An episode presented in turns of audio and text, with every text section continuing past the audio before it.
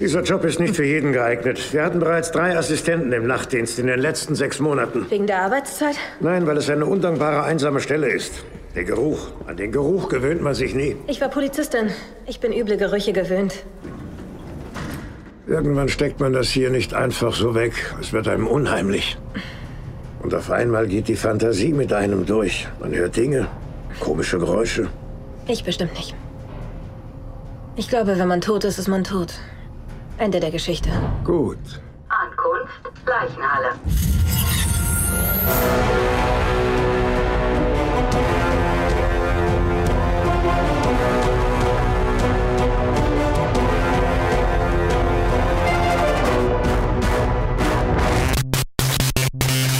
Hallihallo und herzlich willkommen zum äh, dieswöchigen, was, zum heutigen Review-Blog, zum Review-Blog diese Woche. Ich bin der Johannes und ich habe den Max dabei. Und ich bin der Max und ich habe den Johannes dabei. Ah, schön. Wir haben uns gegenseitig dabei.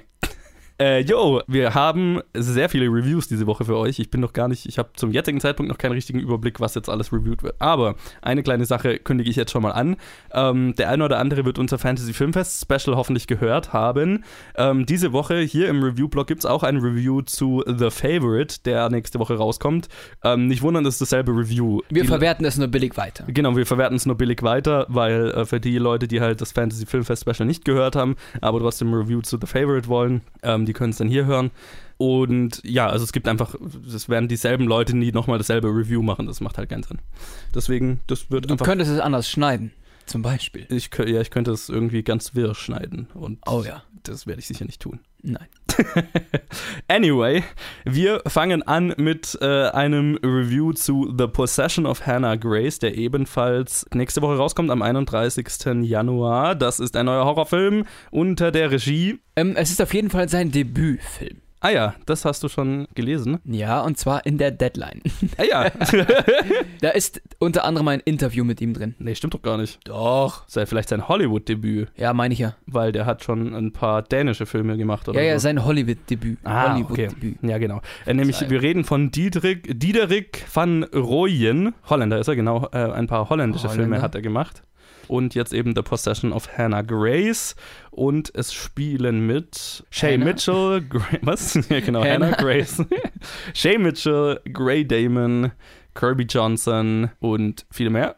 Und äh, ja, es geht äh, um eine junge ehemalige Polizistin, die nach einem traumatischen Zwischenfall ja, ihr Leben wieder auf die Beine bringen will, kriegen will und einen Job als Nachtwächterin sozusagen in einer, na, wie sagt, Morgue, wie, was ist das deutsche Wort? Leichenhalle? Morg, äh, Leichenhaus. Leichenhaus, genau, in einem großen Krankenhaus in Boston, halt im größten Krankenhaus in der, in der Leichenhalle halt die Nachtwächterschicht quasi macht. Und eines Tages wird eine Leiche einer jungen Frau namens Hannah Grace eingeliefert. Und ähm, es stellt sich raus, die Frau ist zwar tot, aber Sie ist besessen. der Dämon, der in ihr haust, lebt noch. Und dann haben wir eine Leiche, die immer mal anfängt rumzulaufen und so. Klingt, klingt nach einer Komödie, aber Klingt nach einer Komödie. wäre auch eine witzige Komödie. Ähm, Also könnte man draus machen. ja, müsste man anders gestalten. Ja. Könnte lustig sein. Ähm, ja, hier haben wir auf jeden Fall einen Horrorfilm. So ein paar Grundelemente, die, die ja für Horrorfilme eigentlich ganz, ganz gut sind. Nämlich ein riesiges Gebäude bei Nacht, mit spärlich beleuchtet und äh, Leichen. Und Leichen und vor allem der Hauptcharakter ist allein. Ja, genau. Also eine Person allein in einem riesigen Gebäude, umgeben von Leichen. Ist schon gruselig an sich. Ist der Film gruselig, Max? Nein. mop, mop. Der Film ist nicht gruselig. Ich bin auch hier schon wieder vorbelastet. Also ich bin seit einiger Zeit ausgestiegen aus dem Dämonen-Horrorfilm-Business. Aus dem Business. Ja, richtig. Mhm. Es hat aufgehört, mich zu faszinieren, weil der Markt so überlaufen ist. Ja. Wenn du dir allein auf Netflix anschaust, wie viele kleine Schrottproduktionen da irgendwelche The Possession of, äh, The Haunting of, bla bla. Ey, Haunting of Hill House war gut. Das, das meinte ich nicht, das Okay. meinte ich nicht. gut. Aber es gab vor dieser Serie schon viele Haunting of Das stimmt, irgendwas Filme. Ja. Haunting und Haunting meine ich. Ja. mein deutscher Akzent. Haunting. Oh Gott, The Haunting of Hill House. ich hau dich gleich. Und deswegen, also der Trailer hat mir zum Beispiel auch gar nicht gefallen. nee, Der war nicht gut. der war nicht gut. Und so wie der Trailer, also ich muss sagen, der Trailer war dem Film schon sehr nahe, denn der Film da war dann auch am Ende nicht gut. ähm, Haben sie nichts Falsches versprochen? haben sie nichts Falsches versprochen, also eigentlich schon sehr ehrlich. Nein, aber der Film tatsächlich, ich liebe ja Horrorfilme, die nicht nur auf Jumpscares setzen. Jumpscares sind Ja. sehr einfach zu produzieren. Einfach ein lauter Ton, der dich plötzlich erwischt. Es ist nicht gruselig, es ist ein Es Überraschungseffekt. Ist, es ist ein Überraschungseffekt. Ja. Kann cool sein, aber wenn der Film nur aus solchen, auf solche Effekte setzt, dann ist es mir zu wenig. Ja. Und na, es kann halt nicht jeder einen Horrorfilm machen. Also du musst schon eine gewisse Grundstimmung erzeugen können, die auch mit in die Filmwelt reinzieht und dich dann fesselt. Ja. Oder? Was sagst du? Mir ja, ist diese, voll. Also mir- mir Atmosphäre diese- macht viel aus. Die Atmosphäre hat mir gefehlt. Ich finde, er hat kurzzeitig mal geschafft, ein bisschen Atmosphäre aufzubauen, nämlich am Ah. Anfang, als ähm, unsere Protagonistin das erste Mal quasi ihre erste Nacht in diesem Haus, in diesem Ha- äh, Haus ist und da ist noch nichts mit Leichen, die rumlaufen oder so, sondern einfach nur, du hast diese Kacklichter, die immer von selber wieder ausgehen, so nach einem Bewegungsmelder und immer so ein schönes Geräusch geben und du hast diesen riesigen, hässlichen Betonbau ähm, und allein diese, die, einfach Stille und diese Kacklichter die ganze Zeit, diese Neonlichter, die immer rumklirren und außen Ja, angehen das- und so. Das, das- war schon, das hat schon eine beklemmende Atmosphäre, finde ich, erzeugt. Das war ganz nett, aber das war auch nur die ersten zehn Minuten, oder? Äh, Genau, das war der Es Anfang. war keine neue Idee dabei. Also Lichter, die ausgehen, nee. großes einsames Gebäude, Klar. nichts Neues. Nichts, was aber nicht Alles sehr effektiv sein könnte. Ja, aber alles sehr standardmäßig. Ja, ja, schon. Ja, äh, Nichts, was standardmäßig umgesetzt. Nichts, was halt mich leider. jetzt äh, vor Spannung irgendwie in den Sitz gepresst hat. Nein, nein, nein, definitiv nicht. Wie, wie fandest du denn die Leiche, die wandelnde Leiche? Ja, wandelnde Leiche. Also ich fand sie gruselig, als sie sich nicht bewegt hat. Da war sie sehr eklig und unheimlich. Ja. Also, Da fand ich die Leiche noch gruselig. Aber das Ja. ist bei mir mit jedem Horrorfilm und Dämonen- oder Monsterfilm so. Sobald das Monster dann wirklich auftaucht, ist es halt vorbei. Ja, und es genau. ist nicht mehr gruselig. ja, 100 Prozent. Das ist hier ganz klar, ganz, ganz stark der Fall, finde ich. Leider. Also, wir haben uns ja nach dem Film darüber unterhalten und das Ja. war so, ähm, das war mein größtes Problem tatsächlich mit dem Film, dass halt der Film drauf besteht, alles was die Leiche, also die Leiche fängt halt an irgendwann sich zu bewegen und es sterben und, und Leute umzubringen. Also die Leiche von Hannah Grace fängt dann an, Leute umzubringen. Den Grund verraten wir jetzt vielleicht nicht, für falls sich irgendjemand das noch anschauen will, aber ja. ja, es gibt einen Grund, warum die Leiche dann rumläuft läuft und Leute tötet. Aber auf jeden Fall zeigt der Film halt sehr ausführlich ähm, diese Killsequenzen, wie die Leiche Hannah Grace, ähm, die, besos die besessene Leiche, anfängt, Leute abzumurksen. Und das nimmt dem Ganzen halt voll die, das Mysterium. Ähm, es ist viel gruseliger, wenn einfach Leute sterben und diese Leiche halt im Kühlfach liegt und ähm, sich langsam verändert, aber niemand kann sich erklären, wie oder was. Aber in dem Moment, wo ich sie halt rumlaufen sehe und das Make-up schaut zwar ganz gut aus, aber es ist viel CGI dabei, was dann halt nicht mehr so echt aussieht. Und wie du gesagt hast, in dem Moment in einem Horrorfilm, meistens, wo du das Monster siehst, ist halt rum. Das ist eins der No-Gos bei Monster-Horrorfilmen. Ja, Du zeigst das Monster nicht. genau. Vielleicht bis zum Ende so. Ja, am kurz. Ende gut. Ja. Aber das ist bei jedem Monsterfilm so am Ende. Monstrum, okay, da, da, da Da- Das ist was anderes. Das ist was anderes. Du aber, aber ansonsten, sobald das Monster dann wirklich zu sehen ist und in Aktion tritt, interessiert es mich irgendwie nicht mehr. Ja, genau. Dann ist es nicht mehr gruselig. Das nimmt ja halt den Gruselfaktor. Und dieser Film ist halt null gruselig. Ja, Ab dem Moment. ja er war aber auch sonst nicht wirklich gruselig, muss Nee. ich leider sagen. Nee, wie gesagt, am Anfang hatte ich so ein bisschen Atmosphäre, so ein bisschen Gänsehaut, aber es ist halt leider ziemlich schnell vorbei. Ähm, ich fand unsere Hauptdarstellerin noch ganz gut. Hm, sie ist ganz nett. Sie ist Jetzt auch nicht überragend, aber die Rolle gibt jetzt auch nicht viel her, finde ich. Aber ich fand, sie hat das Beste draus gemacht. Insofern sie Was da nicht was draus ist. machen konnte, ja. genau. Nein, Ja, die Rolle hat nicht viel Dankbares ja, an Schauspielerischem zu bieten. ja, und ich meine, die Nebenrollen sind halt so das übliche Horrorfilm. Ja, Hm, aber schon blöde Rollen. das meine ich damit. Also du hast diesen, den, den wacky Security-Typ, der so ein bisschen auf sie steht, aber halt irgendwie, ja, ein Tollpatsch ist. Und, dann seinen kumpeligen äh, Security-Typen. Genau, den Straight Man und den Comic Relief. und einer von ihnen stirbt. Ja, aber wieso muss das immer eigentlich immer so sein? Also muss ja Äh, nicht. Muss nicht. Muss ja nicht. Oder halt, wenn dann halt irgendwie ein bisschen intelligenter gemacht. Hier war es halt so die volle Hier war es echt, ja. Also, Ähm, und ja, der Rest von den Leuten, die sind die meisten Leute da sind halt einfach da, um gekillt zu werden. Und das weiß man auch in dem Moment, wo sie auftauchen. So, ah ja. Ihr okay. Partner tritt auch öfters auf. Ja. Wo ich mir gedacht habe, hat er als Polizist nichts anderes zu tun, als den ganzen Abend irgendwie Sachen für sie zu erledigen. Hm, ja, nee, der hat mich jetzt auch nicht so überzeugt. hätte ich nicht gebraucht. Nee, also leider, also die, ich, ich weiß auch gar nicht, ich habe nicht so viel über diesen Film zu sagen, weil er ist halt echt. Ist den- nichts Besonderes. Also für genau, weiß nicht, ein Debütfilm, nichts gewagt, nichts gewonnen. Ja, ich meine, das ist immer so schwierig. Also, wie, Ja, viel, wie viel von ihm steckt da jetzt in diesem Film? Das- ich dachte- aber keine Ahnung. Das würde ich jetzt auch nicht behaupten. Nee, ist, ist, kann man einfach immer nicht sagen, aber halt, es ist so ein üblicher Anfang des Jahres Horrorfilm. Es ist so ein Januar-Horrorfilm. Ja, aber ganz ehrlich, das wäre für mich so ein Horrorfilm, der könnte, na gut, noch auf Netflix laufen. Das wäre jetzt so eine kleine Produktion. ja, aber das Im ist halt das Kino- Problem, es ist halt eine Studioproduktion, da ist halt Ja. ein Haufen Kohle drin. Warum? Wo ist die Kohle? ja, in, in dem ganzen Kack-CGI, wo Nicht mit der der Leiche, Geschichte. die an der Decke rumklettert und Nicht so. in der Geschichte. Nein, offensichtlich nicht in der Geschichte. Aber wenn du die Geschichte besser schreibst, dann brauchst du auch das Geld nicht für CGI. Ja, und in dem Moment, wo du viel, viel Geld äh, ausgibst, dann äh, tendieren irgendwie solche Studio-Horrorfilme dann immer dazu, das Monster zu zeigen, weil sie glauben, sie müssten den Leuten ja was bieten. Und ja, Ja, aber sie bieten genau das, was man bei Horrorfilmen haben möchte, dann nicht. ja genau. Grusel. Ja. Also ich, wie gesagt, ich habe jetzt nicht so viel zu dem Film zu sagen. Es ist leider die volle 0815 Nee, Horrorschiene. also hat mich auch nicht so ähm, interessiert. da ist halt nichts dran, über das man auch sich jetzt groß aufregen könnte. Es ist, es Ich, ist halt ich einfach liebe nicht viel. Horrorfilme und paranormale Ja. Horrorfilme auch. Und leider ist, ist es momentan ein bisschen zu viel. Ja. Und Oder halt zu viel Schlechtes. Zu viel Liebloses, wollte ich gerade noch sagen, als du mich unterbrochen hast. Ja. Das mache ich. Zu viel Liebloses. Ja. Weil wenn man da wirklich was reinsteckt an Ideen und dann ist da auch noch vieles rauszuholen, glaube ich. Ja, glaube ich auch. Also ich, ich mag das Genre, aber ich stimme dir zu, dass halt das gerade so ein bisschen übersättigt. Ähm, ja, schaut ihn euch nicht an. Mehr gibt es dazu eigentlich nicht zu sagen. Der wird gehen, äh, der wird kommen äh, und wieder gehen und ähm, dann ändert sich bald niemand mehr dran. Ja, So leid mir das immer tut, aber ja, ist so. Leute werden besessen, Exorzismen werden durchgeführt. es kommt. Die Anfangssequenz war noch ganz cool. Ja, Die war okay. die war ganz nett. Ja. Aber ich will jetzt auch keine Zeit drauf Weiß ich verlieren. War okay. Es gab im Mittelteil gab es nochmal so ein paar Sequenzen, so Montagen. Stimmt, das hast du gesagt. Ja. Die fand ich ganz nett. Die waren halt geil geschnitten, also da halt konnte sich der Editor so richtig austoben. Habe ich, hab ich mir gedacht, boah, hätte ich Bock gehabt, das zu schneiden. Ja, denke ich mir bei vielen Filmen. Ja, Ja, das muss das wirklich auch auch. Spaß machen. Naja, Aber ansonsten lieber nicht. spart ihn euch. Ja, spart ihn euch. Ja, so viel zu diesem Film. Ich würde mal sagen, jetzt machen wir mal hier das Favorite Review und dann hören wir uns gleich nochmal mit einem weiteren Review. Wup, wup. Bis, bis später. Ich bin bereit für den russischen Botschafter. Wer hat dich geschminkt? Was Dramatisches. Gefällt's dir? Du siehst aus wie ein Dachs. Oh. Heulst du jetzt? Ehrlich? Nun, was denkst du, wie du aussiehst? Wie ein Dachs. Denkst du, du könntest die russische Delegation so empfangen? Nein. Ich kümmere mich drum. Geh in deine Gemächer. Danke. The Favorite.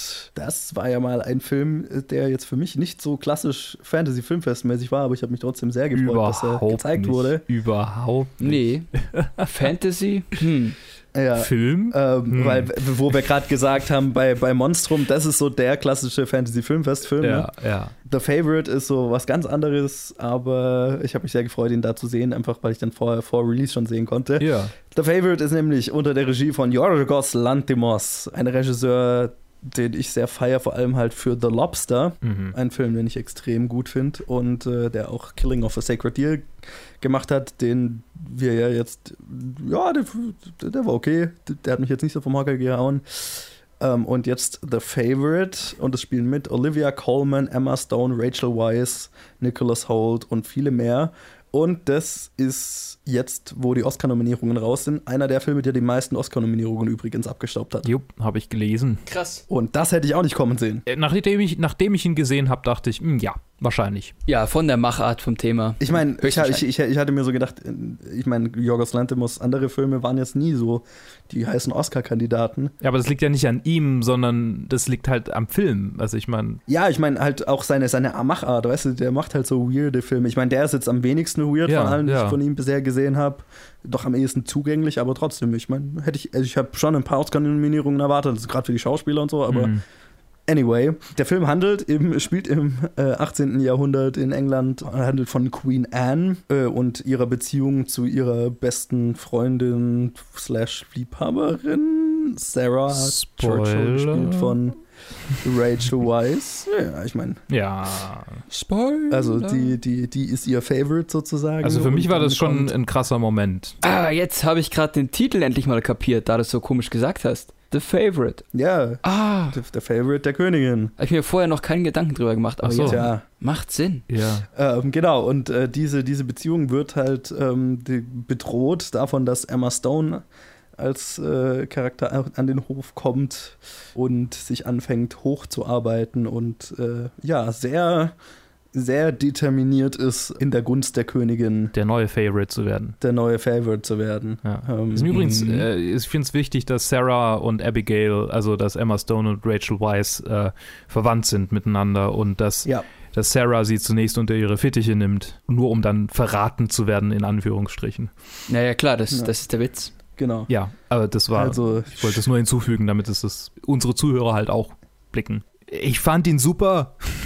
Übrig, übrigens. Ja, hey. Ich habe ihn ich geliebt. fand den auch super. Ich habe ihn Dazu kommen wir doch gerade erst. Achso, ich, wollen wir noch mehr über den Plot sagen? Ich will das, wollte das gerade ein bisschen. Ich hätte jetzt auch nicht mehr über den Plot zu sagen. Okay. Nö, nö, also der Plot ist für mich nicht im Vordergrund gewesen. Das sind die Charaktere, Ja, definitiv. Die, die ähm, Intrigen, die Hofintrigen die Intrigen. und Mhm. die, Dieses Hofleben ist. Ah, ich finde, auch bei seinem anderen Film, ich habe jetzt Killing of a Secretary nicht gesehen, aber The Lobster, die Charaktere sind alle so speziell und weird immer. Mhm. Ich glaube, ich kann mir nicht vorstellen, mich mit einem von denen hinzusetzen, mit denen mich zu unterhalten. Die haben alle so ein bisschen einen Knacks. Ja. Voll. Das macht sie gerade so interessant. Aber das ist so voll Jorgos Lanthimos Ja, ja, ja, ja.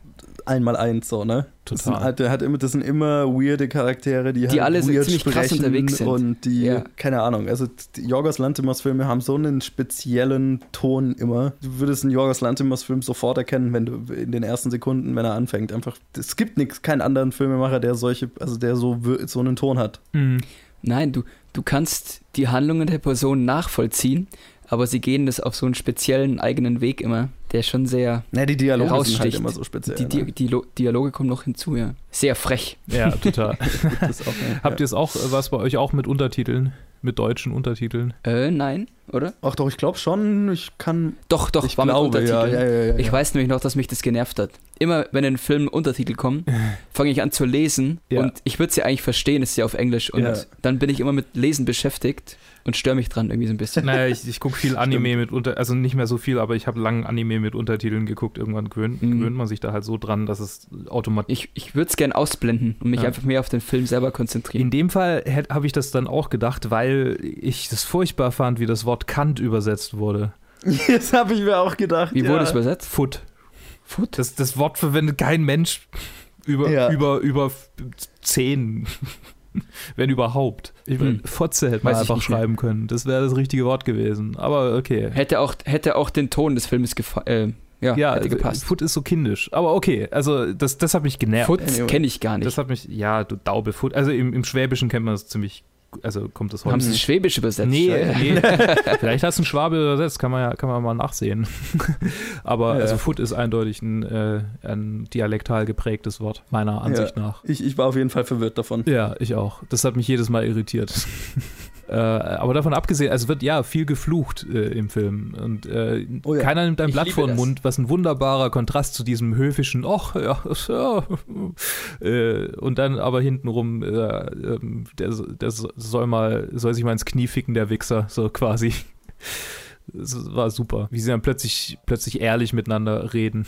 Genau, und das ist auch, das ist auch so ein, so ein Lantimos-Ding, das ist ja auch in, in The Lobster und so, so. Das ist einfach Ja. so dieses. Dieses höflich Trockene, aber dann mit krassen Worten Ja, genau. Ja. ja. Dass die, Keine die Emotionen zeigen, aber in Worten merkst du dann, was genau, eigentlich dass abgeht. Mimik und Gestik gar nicht so zu dem passt, was gesagt wird. So. Mhm. Ja, ihr wisst, was ich meine. Nee, und das war hier auch total, aber ich hatte, ich hatte in dem Film extrem viel Spaß, Emma Stones Machtaufstieg zu verfolgen. So. Mhm. Ich fand ihren Charakter großartig, Mhm. wunderschön, böse. Ja. aber halt auch irgendwie von über irgendwie nachvollziehbar. Ja. Das fand ich hat, hat sehr gut funktioniert, weil so ja irgendwo mal erwähnt wird, ja, also ich meine, sie hat die Option entweder da am Hof sich hochzuarbeiten, wieder zu einem Stand, der ihr taugt, oder halt äh, als Prostituierte zu arbeiten, so, ja. ne? Ich glaube, die Wortwahl war, sich von den Soldaten durchnehmen zu lassen. Ja, genau. Das waren so die zwei Optionen, die ihr bleiben und Da ist wohl die Entscheidung nicht so schwer. genau. Und äh, das war fantastisch, auch ähm, den Aufstieg von Emma Stone, den Fall von Rachel Weisz und dann, wo das Ganze sich äh, gegen Ende hin findet, wunderbar. Also ein, ein saubösartiger Film. Aber Finde ich super. Ich liebe so Charakterstücke, ja, wo es wirklich drauf ankommt, wie die Leute handeln und warum. ja, Fand ich großartig. ja. Ich hasse die Königin. Sie ging mir so auf die Nerven. ich habe mich wirklich geekelt vor ihr, weil sie mir so auf den Sack ging. ja. Fantastisch Großartig gespielt, gespielt. von Oliver Colman, zu Recht nominiert für einen Ja. Oscar. Zu Recht. Ähm, übrigens alle drei, Ja. alle drei Darstellerinnen nominiert für Oscars. Ja. Bei der Königin musste ich mir tatsächlich ins Gedächtnis rufen, dass es eine Schauspielerin ist, weil sie ging mir schon sehr auf die Nerven. Ja. Also ich fand sie, ich weiß nicht, ich, mir hat sie eher leid getan, als dass ich sie ek eklig fand. Oh, total. Ja. Leid, aber ich weiß nicht. Zu einem gewissen Grad auch fand ich sie furchtbar. Hm, ja. ja, sie ist furchtbar nervig, aber eben weil sie so leidet unter ihrer Position. ja. Ja. Und unter ihren Ähm, nee, körperlichen das- Gebrechen auch, also die darf man auch nicht vergessen. Genau, körperliche Das Gebrechen kommt und dann dazu, so ja. diese Position, dass quasi, also sie ist ja, sie ist ja eigentlich so vom Charakter her so ein Kleinkind, ne? Ja. Durch den Status, den sie hat, einfach, weil sie. Wahrscheinlich immer bevormundet und. Ja, naja, gar nicht bevormundet, sondern gelernt. halt, dass ja jede Entscheidung, je, jeder Wunsch ihr erfüllt wird Ja. und niemand ehrlich mit ihr ist, sondern du ja, hast wahrscheinlich ja nur, musste sie auch nie selber denken. Nee, eben. hat's denn Also, sie hat ja lauter Leute, die halt alles für sie tun und Mhm. weil sie in ihrer Gunst gut dastehen wollen. Und ist halt auch gleichzeitig wahnsinnig einsam. Also ich fand ihr, ihr Charakter, diese Einsamkeit ist extrem gut rübergekommen. Aber das liegt auch an diesem riesigen Anwesen, Auch, ja, genau. das einfach so groß und schön eingerichtet ist, aber die Räume sind so riesig, dass du wirkst automatisch einsam. Ja. ja. Weil der Hof ist ja eigentlich voll, es sind viele Leute da. Genau, aber halt niemand ist ehrlich mit ihr. Sie hat ja keine Ja. ernsthaften Freunde. Also auch selbst äh, Rachel Weisz, die ja ihre Freundin in Anführungszeichen ist, Mhm. die ist ja auch nur auf, na, auf ihre eigenen Ja, genau, genau. Absichten aus. Und stell dir mal vor, du bist jemand, du hast irgendwie absolute Macht und jeder Wunsch wird dir erfüllt, aber gleichzeitig hast du keine Leute um dich rum, die ehrlich sind und die Ja, wegen dir da sind, sondern nur wegen dem, was du für sie tun kannst. Von Mhm. daher passt das Setting perfekt. Nach Ja. außen hin richtig schön und innen drin kaputt und Ja. leer. Genau. Und ich fand es fantastisch, ähm, den, den Charakterbogen, den Emma Stone hat, Mhm. äh, mit ihrem Aufstieg und äh, den Konsequenzen dieses Aufstiegs. Ich weiß auch schön, wie lange man braucht, um dahinter zu steigen, dass sie tatsächlich so ist. Wie meinst du? Also ich habe ich hab eine Weile gebraucht, um, um dahinter zu steigen, dass sie halt, dass sie halt Machtambitionen hat und dass sie gerade anfängt irgendwie. Echt? Ich habe keinen Trailer oder Geht so. mir auch so. Ich habe keinen Trailer oder so gesehen und da habe ich tatsächlich auch das, das nicht so genau gelesen, was irgendwie im, im, also ich wusste nicht viel über den Film vorher. Mhm. Ähm, und ich hatte nicht den Eindruck, also ich hatte die ersten, sagen wir mal, 20 Minuten nicht den Eindruck, dass die irgendeine Agenda oder so verfolgt, sondern dass die tatsächlich einfach nur irgendwie das Beste nimmt, was sie gerade kriegen kann. Und ich glaube, das ist ja anfangs auch wirklich ihre, ihre, ihre Intention, dass sie einfach das Beste nimmt, was sie gerade irgendwie kriegen kann.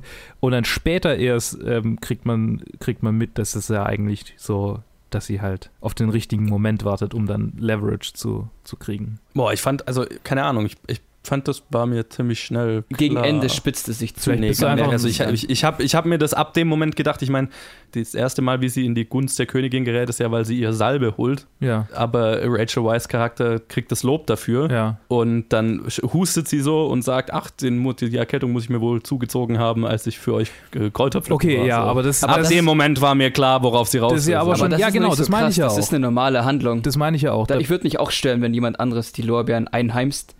Würde ich mich auch so ein bisschen drüber ärgern. Aber es spitzt Ja. dich ja zu. Es, sie Aber zeigt es ja immer offener und krasser dann. Genau, das ist ja aber auch Ende. sau früh im Film. Also das ist ja der Ja. erste, da, da ist sie ja noch, also ich finde es nicht Ne? so früh. Davor war für mich, also Okay. vielleicht, war, vielleicht kam mir es länger vor davor, aber äh, als, als dir jetzt, aber also ich, das, das war, das meine ich auch. Das ist so ungefähr der Moment, an dem ich angefangen habe zu denken, okay, äh, vielleicht ist da ja auch ein bisschen Machtgedanke mit drin.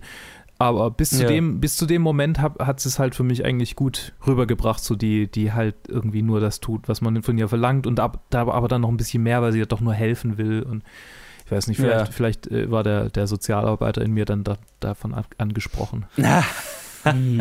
ja gut, ich wusste natürlich, also ich meine, das, das ist natürlich jetzt vielleicht der Unterschied, wenn man den Film reingeht, ohne irgendwas zu wissen. Mhm. Und mir war halt klar, es geht um den Konkurrenzkampf zwischen Emma Stone und Rachel Weisz. Interessant. Ging, also ich wusste auch überhaupt nichts. Genau, und vielleicht war es mir auch deswegen. Also ab, auch da, wo die dann Kräuter sammeln geht, war mir schon klar, okay, sie holt das Kräuter für die Königin, damit sie besser dasteht und bla. Ja. Naja, sie hatte ja selber eine Verletzung. Dafür hat sie ja auch die Kräuter verwendet. Genau. War es schon gut. Wie fandet ihr denn den Erzählstil dieses Films? Weil der, der ist ja natürlich, also typisch Lantimos-mäßig sehr speziell, ne? mit diesen Kapiteltrennern. Mhm.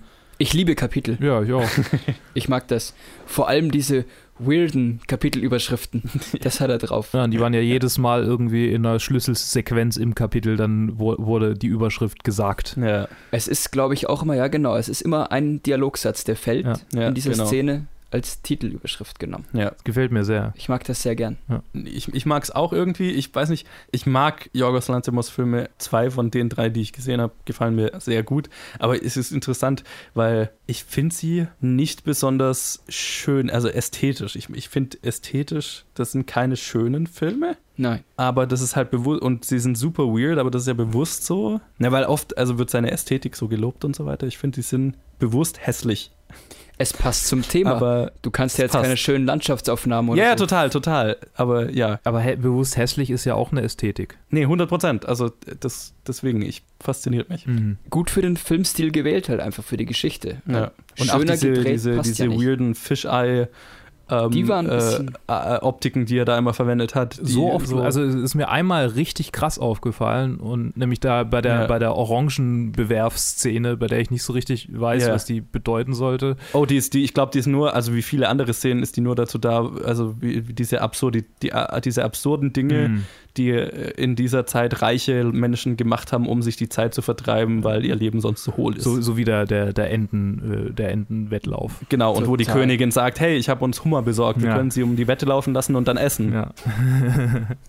Und so, ne? Pa passt doch super rein, also Ja, in, ja. in diesen Stil. Genau, Die also der ganze, der ganze Film ist ja einfach nur voll, voller äh, reicher äh, Adliger, die ihr leeres Dasein irgend, mit irgendwas füllen müssen, so, Mhm. ne? Sei es jetzt ein, ein äh, mit, mit der Ambition, ihr Leben, ihr, sich ihre, ihren Status noch zu verbessern, Mhm. indem sie die, um die Gunst der Königin buhlen oder mit irgendwelchen absurden Freizeitbeschäftigungen, ne? Finde ich super. Es passt wieder mal zu dieser Location. Einfach so ein leerer Alltag, den man sich vertreiben muss mit Blödsinn. Ja. Ja, genau. Am schönsten zusammengefasst fand ich diese, diese ganze Tendenz von, vom Bild, wie ähm, die zwei Männer da nebeneinander sitzen, der, der, äh, die, die zwei Politiker, der eine von, von Labour und der andere von äh, den Tories und der von den, was, Labour? Egal, also einer von den beiden Ja, hatte halt eine, eine, eine Rennente im Schoß und masturbiert Horatio! die, wirk die wirklich einfach, also er, er, er streichelt sie, aber eigentlich masturbiert er einfach mit ihrem Hals. Und es war so ein schönes Bild. Horatio, the fastest duck in the city. Ja. Horatio. ah, schön. Das sind die Kleinigkeiten. Ja. Ja. Das hat auch für sehr viel Gelächter im Kinosaal gesorgt.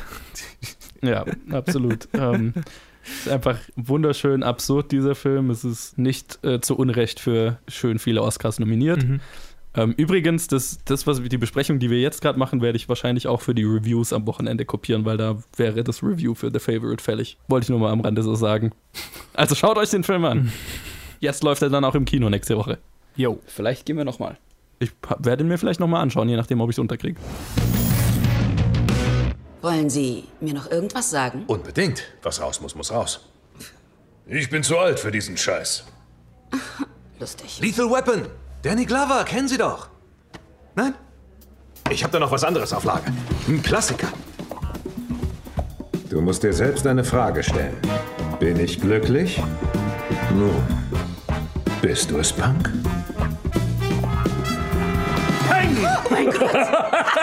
War der gut? Verdammt gut. Clint Eastwood. Dirty Harry. Ist nicht wahr. Den kennt doch jeder. Irrtum. Der beste Film aller Zeiten. Ist doch erfreulich. Cut. Cut. Und hier sind wir wieder aus der Pause zurück.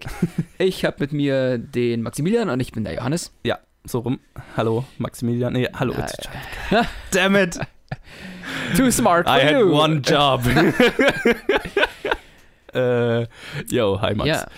Äh, wir sind hier, um euch äh, einen weiteren Film zu erzählen, was, um über einen weiteren Film zu erzählen, den wir auch früher sehen durften. Ähm, Mussten. Mussten nicht. Wir können uns ja aussuchen, ob wir da hingehen oder nicht. Du hast über, mich überredet, dahin zu gehen. Ja, aber er war immer noch besser als Hannah Grace. Nee, war er nicht. Nee, war er nicht. Wir reden Ah, über. Wir reden, reden über The Possession of Belleville Cop. Oder einfach nur Belleville Cop ohne Possession. Ja, ist die Kurzform. Ja, genau. Belleville Cop, ähm, ein französischer Film. Äh, Le Flic de Belleville ist äh, der Originaltitel äh, und der ist unter der Regie von Rachid Bourheb. Und der hat äh, so Filme wie Days of Glory gemacht oder Little Senegal oder London River. Hm. Ja, ist schon ein bisschen länger unterwegs, der Typ. Und das spielen mit Omar Sy, mit dem der Film auch groß beworben wird. Wessen Oma? äh, Luis Guzman und äh, viele mehr. Und der Film handelt von einem französischen Cop in, im Pariser Stadtteil Belleville, der, nachdem ein, ein Kindheitsfreund von ihm ermordet wird, sich quasi auf die Jagd nach, die, nach dem Drogenring hinter dem Mord macht und die Jagd führt ihn nach Miami, wo er mit einem amerikanischen Polizisten quasi auf den Fall angesetzt wird. Also es ist so, ja, Pariser Cop in Miami. Culture Richtig. Clash. Culture Clash. Bla. Wobei es nochmal ein Culture Clash mehr ist, da der Miami Cop ja auch, was war er? Mexikaner? Ja, Hispanic halt, Südamerikaner. Hispanic, Ja. hispanischen Hintergrund hat. Ja. Also sie reiben sich durchgehend mit ihren Genau, Klischees Oma, aneinander. Oma Seeds Charakter hat noch einen afrikanischen Hintergrund. Richtig. Und genau, also so französisch, amerikanisch, äh, südamerikanisch, afrikanisch, Buddy Cop, Comedy, wie auch immer man es will. Du hast gerade gesagt, äh, du hast gerade gesagt, Hannah Grace war schlimmer. Ich fand den viel schlimmer. Hannah Grace war so, äh, Hannah Grace war einfach so, so blö. Da war halt so nichts, nichts Gutes Ja, und nichts ah, Besonderes ich, ich dran. verstehe. Und der Film war Belleville Cop, bläh. Belleville Cop war, hat mich wütend gemacht, weil er so schlecht war. Teilweise, ja. Ja, also ich Ähm. glaube, es hat gar kein Witz funktioniert. Nein, Halt, Moment. ich überlege überleg gerade, ob. Wahrscheinlich meinten sie den Film auch gar nicht witzig. Achso, achso, das war Ah, ernst, ja, es genau. war ein harter Action-Thriller. das war ein harter Action-Thriller. Ich überlege gerade, ob ich irgendeine Stelle lustig fand. Hier muss ich jetzt Grillenzirpen einfügen, weil mir fällt keine ein. Nee, ich auch nicht. Also ich fand auch keine witzig. Nee, der war furchtbar. Also ich habe mich ja gefreut bei der Beschreibung, ah, Pariser Cop, Belleville, dass man vielleicht irgendwie so ein bisschen Feeling und Paris sieht und so ein bisschen mehr von, von Paris als Stadt. Also ich liebe ja Paris. Dass man Mhm. vielleicht da ein bisschen mehr mit- mitkriegt, aber es hätte auch in jeder anderen gottverdammten Stadt st sein können. Ja. Er hätte auch der Sandling-Cop sein können. Wird halt sein Freund den Sandlinger geschossen. Sandling-Cop. Gleiches Thema. Der ist scheißegal. Ja, ja, klar. Ja. ja, also es ist ja irgendwie so, der, der Witz ist ja, also er ist halt sehr zufrieden da in seinem, in seinem kleinen Cop-Dasein. Seine Freundin arbeitet für Interpol und will mehr und verlässt ihn so halb. Und ja, dann wird halt, dann wird er halt in dieses Ding verwickelt und dann kommt er halt in die große, weite Welt. Und natürlich findet er das total geil, dass er nach Miami kommt, weil er auf Miami Vice und Bad Boys und so weiter steht. Und jetzt glaubt er, kann jetzt irgendwie so den, den amerikanischen coolen Cop spielen. Und dann ist Ja. halt die ganze Zeit der Witz, also angeblich der Witz halt, dass er dann halt nur, also jetzt kriegt, denkt er, er kriegt ein cooles Auto und dann ist es so ein kleiner Renault oder so, mit dem er dann in Amerika rumfahren muss. Jetzt denkt er, er kriegt eine, er kann mit einer coolen Waffe rumrennen, aber er kriegt keine Waffe, weil er nur als, als französischer Cop da einfach nichts darf. Das hat für mich null funktioniert, weil Null. ich überhaupt nicht wusste, inwiefern er, was er als Cop in Paris macht.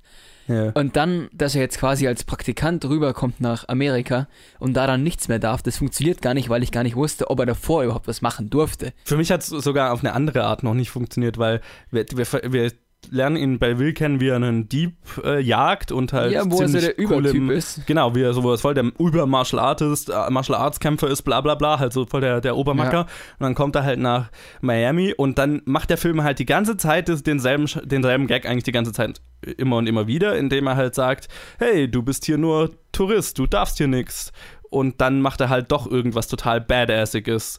Und dann in der nächsten Szene fängt der Film wieder an, oh, aber er ist nur dieser Trottel, der von nichts eine Ahnung hat und der darf ja einig, ein- eigentlich gar nichts. Und dann ist er doch wieder der Badass. Also der Film untermauert, also unter, unter sägt immer so am, am, am eigenen Ast, also am eigenen Gag. Und dann funktioniert halt halt gar nichts, weil er ist halt gleichzeitig soll er der Obertrottel sein, der von Ja. der, der den Fall zufällig löst und soll gleichzeitig noch der Oberbadass Actionheld sein. Da war ich aber auch so hin und her gerissen. Also einerseits fand ich ihn cool am Anfang, wegen seinen Martial Arts Kenntnissen. Mhm.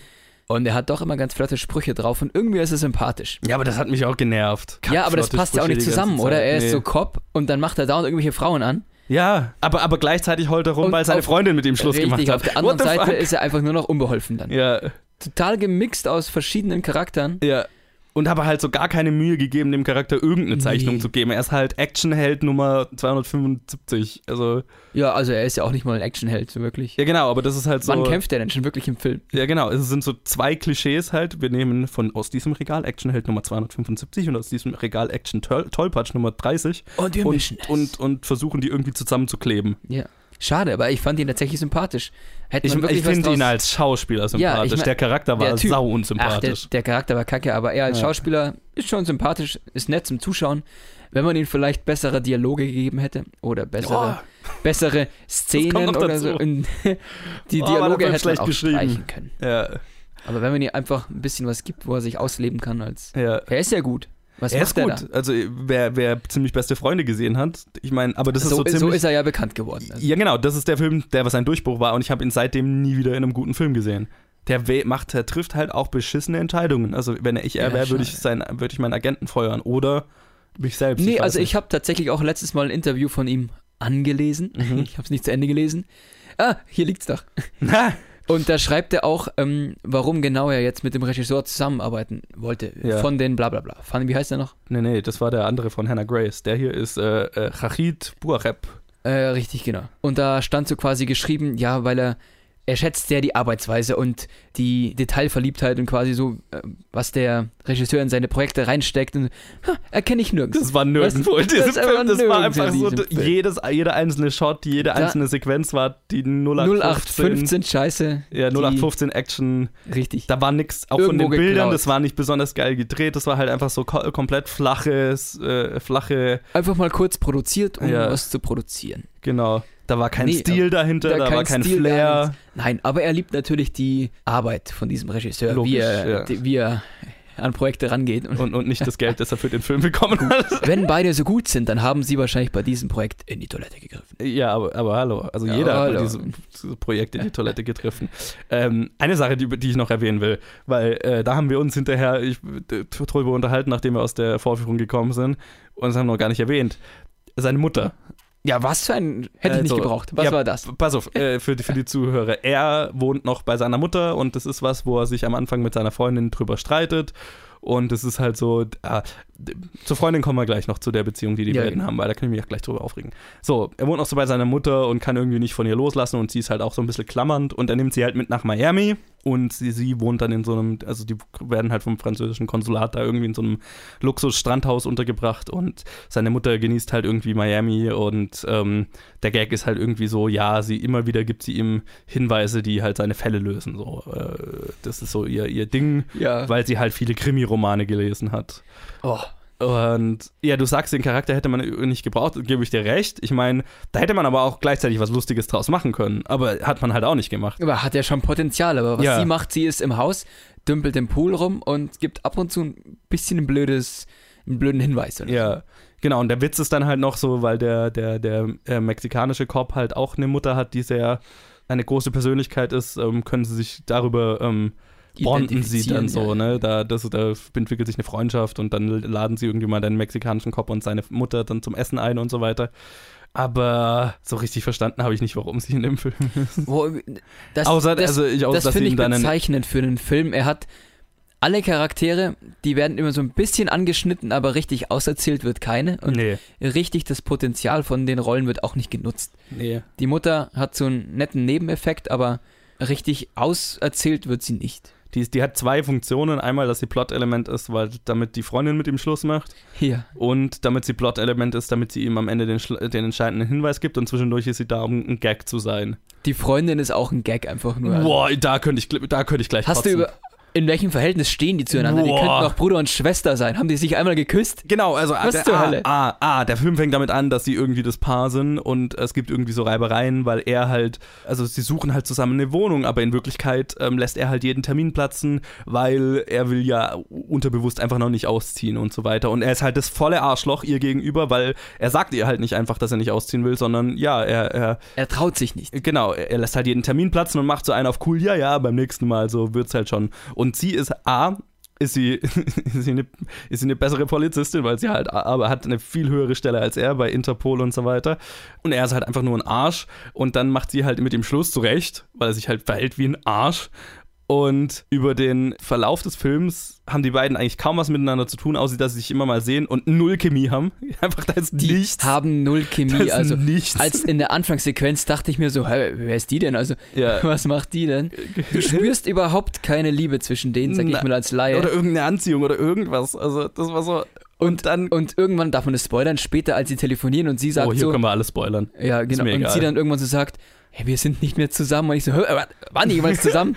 ja, genau. Vor, allem, vor allem so irgendwie gelang ja schon so nachdem er ja wieder einen Termin hat platzen lassen, dass sie eigentlich Schluss macht mit Ja. ihm. Und, und halt über den ganzen Film je- trauert er ihr nach, aber äh, gleichzeitig stellt er halt an allen äh, Frauen in. Bikinis nach, die irgendwie in Miami rumlaufen. Gleichzeitig greift er alles an, was irgendwo so rumläuft. Ja, genau. Also und, und halt so richtig schmierig, furchtbar. Und dann am Ende äh, hat er den Fall gelöst und sie kommt halt einfach wieder zurück und ist quasi der Preis, den er dann gewinnt. Random taucht sie Völlig irgendwo in random. Afrika auf. Genau. Oh, du bist jetzt am Fall dran? Ja, genau. Weil sie halt über Interpol dann auf denselben Fall angesetzt wird. Mhm. Und dann nimmt sie ihn quasi zurück.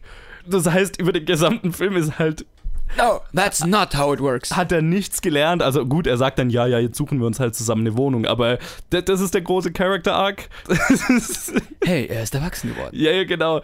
Na, im, Im Prinzip ist sie halt dann äh, fucking ähm, Preis, der gewonnen wird am Ende. Oh, und das in so solchen Zeiten wie heute. Also ich meine, das ist doch scheiße. Das ist doch, das wurde in den 80er Jahren schon besser umgesetzt. Feminismus? 100 Prozent. Äh, 0 Prozent. Ah, oh, äh, jetzt habe ich mal versaut. Ja, jetzt hast das war, äh, ja, das, das ist nicht vorhanden.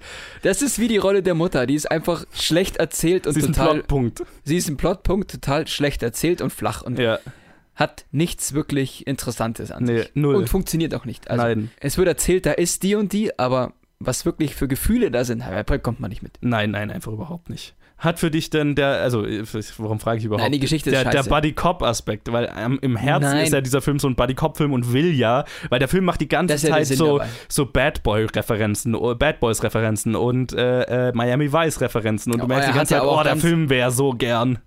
So wie diese Filme. Ist das der Grund, dass sie einen schwarzen Hauptcharakter genommen haben? Naja, der Grund ist, ich meine.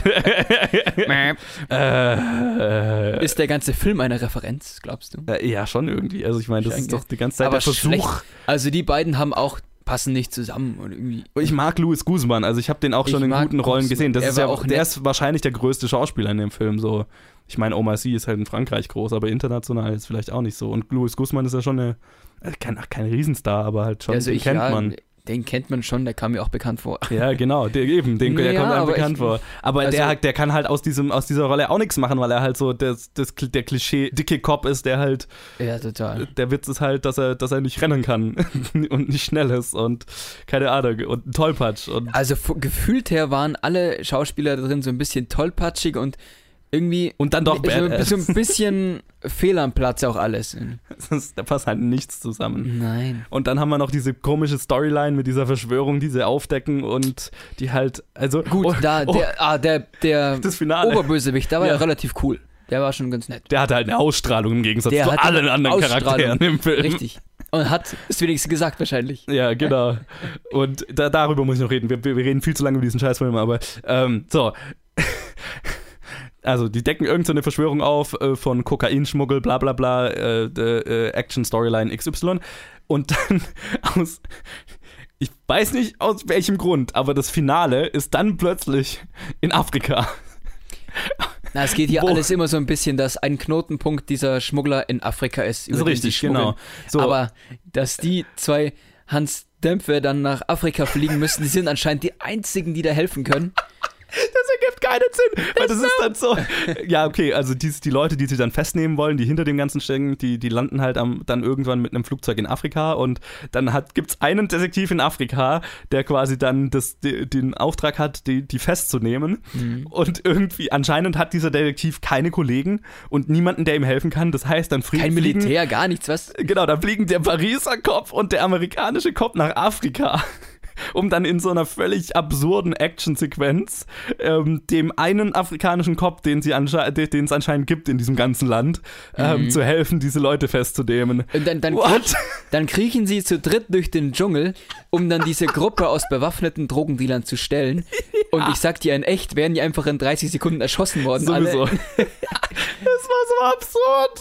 Warum? Ich verstehe es nicht. Also, das war Weil's, so. weil's cool ist. ja, aber. Oh mein Gott, das war so. Hätte das lächerlich. Drogenlabor nicht irgendwo in Paris sein können, in irgendeinem verschmutzten Hinterhof, das wäre cool gewesen. Ja, ich weiß Da hätte er nicht. mit der Polizei einlaufen können. Ja, genau. Also, In Afrika, aber Hauptsache Jet Set. Ja, genau. Das ist, das ist doch nur dazu da, dass sie halt in irgendeinem exotischen Ort eine, Ja, sich ja. eine Schießerei li liefern können und, ein, und keine Ahnung, ein- eine Verfolgungsjagd zwischen einem Jeep und einem Quad Rein können. deswegen, weil wahrscheinlich der Regisseur irgendwo ein bisschen Urlaub machen wollte. So. Ja, genau. Voll. Ort. Voll. In, ja. Wahrscheinlich noch in dem Hotel, wo Miami sie am Ende dann entspannen. Ja, 100 Prozent. Ja, lass uns in Miami drehen und in Afrika. Da kenne ich gute Hotels. Warum nicht? genau. Oh, war das schmerzhaft, das anzuschauen, ey. Oh, also ich muss mal, also Ja. ich muss nochmal über, über das Handwerk reden, da ich dir erzählt habe, gell? Oh, fuck, Also wenn ja. du drauf achtest, diese Produktion, die anscheinend, wie teuer war die? Also ist ja schon eine große Produktion, gell? Ja, ich glaube, also Konstantin Film hat die, glaube ich, sogar mitproduziert. Setzen also, auf beschissene kleine Drohnen und du siehst tatsächlich in einem Bild zumindest unten den Drohnenschatten. und das kriegen ja wohl irgendwelche Hobbyfilmer besser hin, dass man da nicht den Drohnenschatten unten am Rand rumkriechen sieht. was zur Hölle? Und in mindestens zwei oder drei Shots siehst du beim dicken Cop Gussmann immer das Kabel unter dem Hemd Ja. klemmen vom Ansteckmikro. Und es sieht aus wie ein Katheter oder so ein Scheiß. über dieses T-Shirt, das über den Bauch einfach gespannt ist, siehst du das Kabel. Das muss doch jemand kapiert haben. Das muss doch jemand gesehen haben. oh mein Gott. Das kann doch nicht sein. So geil. Oh, das passt so schön alles zusammen. Ich, ich habe ewig damit verbracht zu rätseln, was dieses beschissene Kabel ist. Ja. Ja, und ich, das ist für mich so ein Beispiel, dass halt keiner, der an diesem Film gearbeitet hat, einen Scheiß drauf gegeben hat, Keiner hat was sich das Endergebnis ist. identifiziert. Irgendwie, das, dieser Film fühlt sich 100% so an, als hätte jeder einfach nur äh, einen Gehaltscheck kassiert und, und das war's. Ja. Und halt die minimalste, das den minimalsten Aufwand betrieben. So, jetzt fühle ich mich besser. Jetzt hat es sich wenigstens gelohnt, dass wir den Film angeschaut haben, weil wir es jetzt noch wieder hier Ja, so also- verarbeiten konnten. Ich hatte schon meinen Spaß, ich hatte an dem Tag eh nichts zu tun. Ja, und es, wir, durften ihn ja kostenlos sehen, also immerhin. Ladet uns ruhig Ich wieder ein Konstantin-Film, wenn er. Popcorn gezahlt. Ja, oh ja, gut. Also Konstantin-Film, ihr dürft uns gerne wieder einladen, aber Ja, besser. nächstes Mal sind wir auch wieder netter. Ja, genau. Ja, wenn der Film besser ist. ja. Also komm. Macht bessere Filme. Ja, genau. Also ihr, ihr seid doch besser. Also das, Ja. das könnt ihr besser. Ihr dürft uns aber trotzdem einladen. Sehr De definitiv. Wir schauen uns ja, also. Ja, ja. sowieso- Wir schauen uns alles an. Ja, eben. Das Zeit klingt schon sehr prostituiert hier. Ach du. Wir schauen uns alles an. Ja, aber wir sind auch ehrlich darüber dann. Ja, ja, klar. Damit muss man leben. So. Ich Ähm, glaube, was schaust du dir als nächstes an? was jetzt im Review-Blog als Ja, nächstes nein, kommt, insgesamt. insgesamt ist der nächste Film, den ich mir jetzt anschaue, zu diesem Zeitpunkt, an dem Tag, an dem hier das Review rauskommt, schaue ich mir zwei Filme an, die für Oscars nominiert sind. Ich habe Ah. ja jetzt, wo die Oscar-Nominierungen raus sind, habe ich ja jetzt meine Jagd begonnen, noch möglichst alle Filme, die dominiert sind, zu schauen, was man nie 100% schafft, aber Mhm. Ja, wo wir gerade drüber reden. Ein Ja. weiteres Special, das ich vorschlage. Wir könnten meinen Film von 99 Fire Films Award auch besprechen, das können wir wie gerne wir den machen. fanden. Ja, Wir könnten ihn zerreißen. das können wir dann machen, ja. Ich wollte gerade sagen, sagt der kündigt das erst oder sagt das erst, wenn du, wenn, wenn, wenn du findest, er ist gut, aber man kann ihn natürlich auch Es auseinandernehmen. war nicht sein Debütfilm, aber er war grottenschön. ja, genau. ja, also Max, Max arbeitet gerade an einem Film. Also als Filmnerd ist es bestimmt bekannt oder 99 Fire Films Award. Er ist halt so ein Kurzfilmwettbewerb. Ähm, du hast mich 99 Stunden Zeit, um 99 einen 99 Stunden Sekunden Film zu machen. Richtig.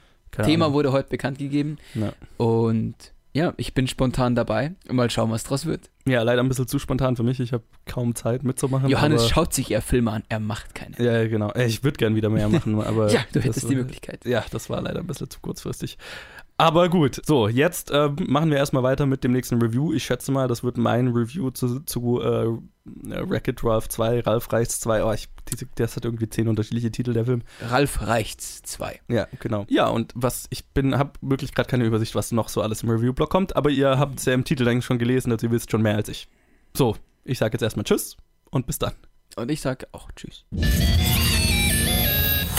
Und Hallöchen, hier bin's nochmal ich kurz, der Johannes, mit einem kleinen äh, Review zu Wreck-It Ralph 2, Ralf Reichts 2 oder, wie ich inzwischen rausgefunden habe, wie der Film tatsächlich auf Deutsch einfach nur heißt, Chaos im Netz. Nicht irgendwie Ralf Reichts 2, Chaos im Netz, sondern einfach nur Chaos im Netz heißt er in Deutschland. Auf Englisch Ralph Breaks the Internet. Vielleicht wird der ein oder andere verwundert sein, dass ich das Review mache, weil ich bin bekanntlich nicht der große Animationsfilm-Fan und äh, ja, eigentlich sollte Colin das Review machen, Der ist nur leider schon im Urlaub und hat es nicht mehr geschafft davor, ähm, den Film zu sehen und zu reviewen. Deswegen mache ich das jetzt. Also, beziehungsweise deswegen, gar nicht mal deswegen, ich habe es spontan geschafft, den Film anzuschauen und habe mir dann gedacht, ja gut, dann, dann kann ich euch, kann ich den ja reviewen. Und ja, ich weiß nicht, ob es jemand schon sich erinnert, aber ich hatte den ersten Wreck-It Ralph noch nicht gesehen, bevor ich den zweiten gesehen habe. Ich habe mir den ersten aber danach angeschaut, also ich kann sie vergleichen. Also, wie gesagt, ich bin spontan in den Film rein, hatte jetzt nicht viel erwartet und ich bin sehr froh, dass ich den gesehen habe, weil äh, mir hat äh, Chaos im Netz oder Ralph Breaks the Internet sehr, sehr gut gefallen. Ähm, ich hatte sehr viel Spaß mit dem Film. Als nicht-Fan oder halt nicht, nicht Wisser, also jemand, der den ersten nicht gesehen hat, hatte ich jetzt da keinen, keine große Vergleichsmöglichkeit, aber ich habe mir, wie gesagt, den ersten danach angeschaut und ich muss sagen, mir hat der zweite sogar besser gefallen. Ähm, der erste ist definitiv die geradlinigere Story und der zweite hat, was viele Sequels haben, dass er halt einfach größer ist, größer, mehr drin. Ähm, der erste ist so eine geradlinige Story über Ralph, der halt nicht als Antagonist, als Villain gesehen will, äh, gesehen werden will und ähm, versucht sich zu rehabilitieren und ähm, Vanellope, die halt ähm, eine Rennfahrerin werden will. Und in dem Film, der Film beginnt quasi mit, also die beiden sind Freunde und in dem Arcade und leben ihr, ihr entspanntes Leben und dann wird halt eines Tages kommt ein neues, wird ein neues Gerät angeschlossen im Arcade und es ist ein Router. Bam, bam, bam. Und äh, ja, über, ja, aus, aus einem Grund, ich weiß nicht, muss ich jetzt nicht spoilern, ähm, landen dann halt oder gehen dann halt Ralph und Vanellope in das Internet ja, um einen MacGuffin zu jagen. Also sie wollen halt was holen. Also A hat mir die, die Welt, also äh, als jemand, der den ersten nicht gesehen hat, mir hat die Welt total gut gefallen. Also dieses Arcade wird auch im zweiten total gut eingeführt. Man muss den erst nicht gesehen haben, um den zu verstehen. Ähm, und die Welt hat total Spaß gemacht. Aber ähm, was ich auch richtig cool war, fand, war das Internet. Ähm, es hat mich tatsächlich sehr an die Emoji Movie erinnert, aber halt in, die, die, in, in gut. die Welt. Also in The Emoji Movie war es ja auch so, da geht es so in die Welt des Smartphones und wie das, also quasi wie die Stadt also das Smartphone, das Innere eines Smartphones als Stadt aussehen würde ähm, und die einzelnen Apps sind irgendwelche großen Gebäude und so weiter. Und genauso ist es hier auch. Also das Internet ist irgendwie so eine gigantische Sci-Fi-Stadt ähm, und dann hast du den Google Tower und den, das gigantische Amazon Warehouse und bla. Und ja, da ist sehr viel Product Placement drin. alle irgendwie großen Internetmarken sind da vertreten und haben da ihr, ihr ja, also ein, ein Plotpunkt ist, dass, dass Ralph und Vanellope unbedingt nach Ebay wollen, um was äh, zu ersteigern. Also ja, das ist da drin und ja, es hat mich stellenweise genervt, weil es sehr on the war. Aber ich finde, es ist auf einem Niveau, auf einem, auf einem Level, also es ist, ist in, in vielen Teilen so eingebaut, dass es für mich Sinn macht. Ähm, manchmal ist es sehr offensichtlich einfach nur noch Product Placement. Und ja, es ist alles Product Placement, aber viel, ist das, viel Product Placement ist auch in die Story eingebaut. Und das Lustige ist also dann eine Suchmaschine zum Beispiel, die äh, viel in der Story eingebaut ist, ähm, ist dann halt nicht Google und eine erfundene Suchmaschine oder so, ne? Also das, das es dann auch. Also da wurde sich jetzt nie, wurde nicht nur sich auf Product Placement verlassen. Was mir an Chaos im Netz am besten gefallen hat, ist, dass die Story in dem Film dann die Story von Vanellope ist, also äh, der weiblichen Hauptcharakterin. Äh, fantastisch gespielt von Sarah Silverman. Ähm, kann mir keine bessere Stimme für, für den Charakter vorstellen.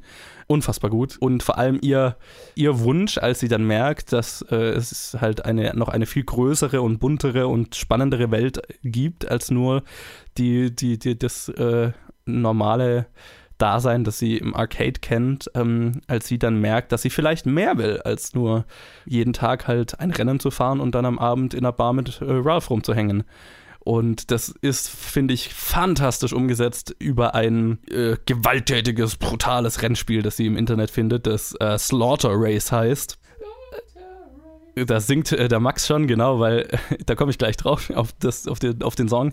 Ähm, genau, und äh, in diesem Spiel, Spiel äh, gibt es einen zentralen Charakter, gespielt von Gal Gadot, die so die, die coole äh, Rennfahrerfrau ist, ähm, die halt äh, extrem viel, äh, extrem geil fahren kann und in dieser, ja, und das Rennspiel ist halt so, ja, da, da werden halt Autos zerstört und ähm, irgendwelche Haie fressen irgendwelche Spieler und so, also es ist halt ein, ein gewalttätigeres Rennspiel und Vanellope findet es halt total geil, weil sie halt, äh, ja, das, das, ist eine, das ist eine Welt, die ihr Spaß macht, so, ne? Ist nicht so dieses süße kleine Zucker-Rennspiel, äh, aus dem sie halt kommt. Und das hat für mich sehr gut funktioniert. Also auch Gal Gadot in der Rolle ist, ist ziemlich gut. In Stellen jetzt fand ich sie nicht so überzeugend, aber, aber sie hat definitiv Spaß mit der Rolle. Und einfach Sarah Silverman mit, mit Vanellope hat einfach so viel Spaß, diese Welt zu erkunden und diesen Konflikt zu spielen. Was ich lustig fand, also im, in, im Vorhinein, bevor der Film rauskam, wurde ja schon eine Szene besonders beworben und auch teilweise released, nämlich eine Szene, in der Vanellope auf die ganzen Disney-Prinzessinnen trifft. Ähm, und die Disney-Prinzessinnen sie dann so ausfragen, also weil sie sagt, sie, sie, sie, ist ja auch eine Prinzessin und die fragen sie dann so aus, ja, ähm, diese, diese klassischen Tropes, ob sie vergiftet wurde und ob halt vor allem immer alle glauben, sie hätte nichts drauf, weil immer ein großer, starker Mann kommen muss, um sie zu retten.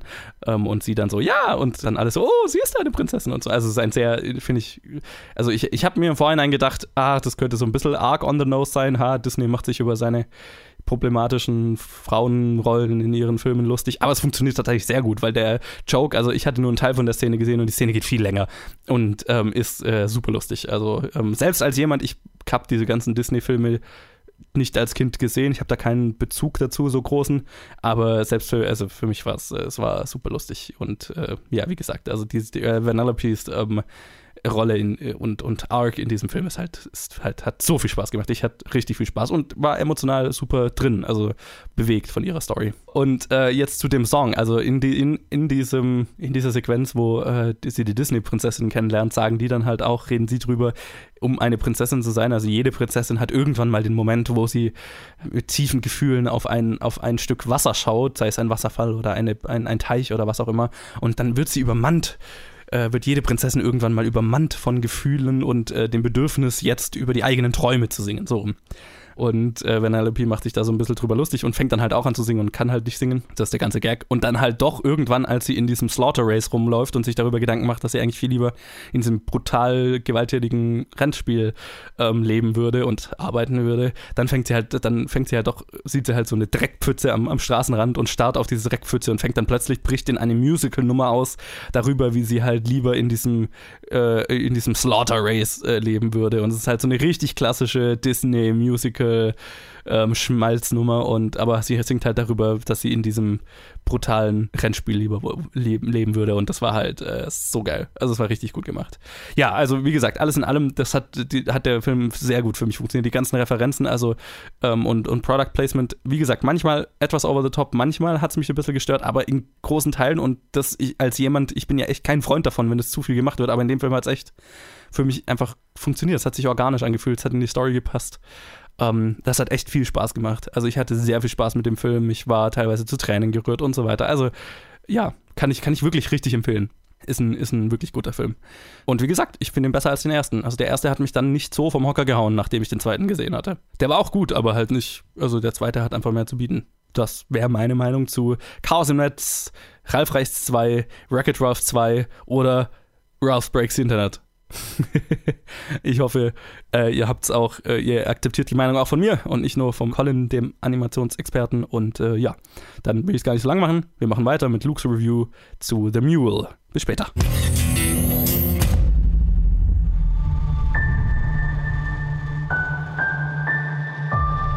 Familie ist das Wichtigste. Machen Sie es nicht wie ich. Ich habe die Arbeit der Familie vorgezogen. Ich habe gedacht, es wäre wichtiger, jemand da draußen zu sein, statt der Versager, der ich in meinem eigenen Haus war.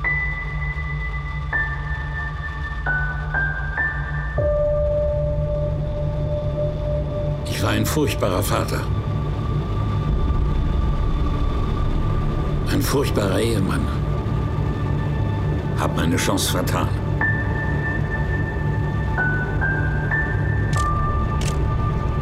Ich habe keine Vergebung verdient.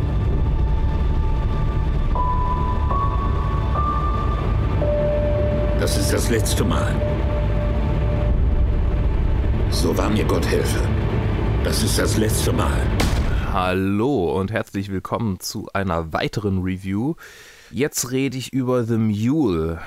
The Mule habe ich vor, das ist es auch schon wieder, zwei, zwei Wochen her, bald drei, in der Sneak Preview gesehen. Es ist ein Film von Clint Eastwood in der Regie, in Story, äh, also im, im Screenplay ein bisschen, aber da geschrieben wurde es auch von Sam Dolnick und Nick Schenk. Nee, er war gar nicht dabei. Okay, also Sam Dolnick und Nick Schenk waren die Autoren. Mit Clint Eastwood in der Hauptrolle ähm, als Earl Stone. Bradley Cooper spielt auch noch mit Manny Montana, Tanissa Farmiga, Michael Pena, auch Lawrence Fishburne in einer kleinen Extra-Rolle. Außerdem äh, Andy Garcia und Diane Wiest, Noel Guilimi. Also es spielen einige Leute mit, ähm, von denen man die Namen vielleicht jetzt nicht erkennt, aber wenn man sie sieht, ähm, denkt man, ach ja, das war doch der Typ, der in Harold und Kumar 2 mitgespielt hat. Oder ach, das war doch der Typ. Ach, das war doch der Typ. Also es sind viele ähm, wiedererkennungswürdige Gesichter dabei. Natürlich allen voran Clint Eastwood, Bradley Cooper, Lawrence Fishburne und äh, Michael Pena.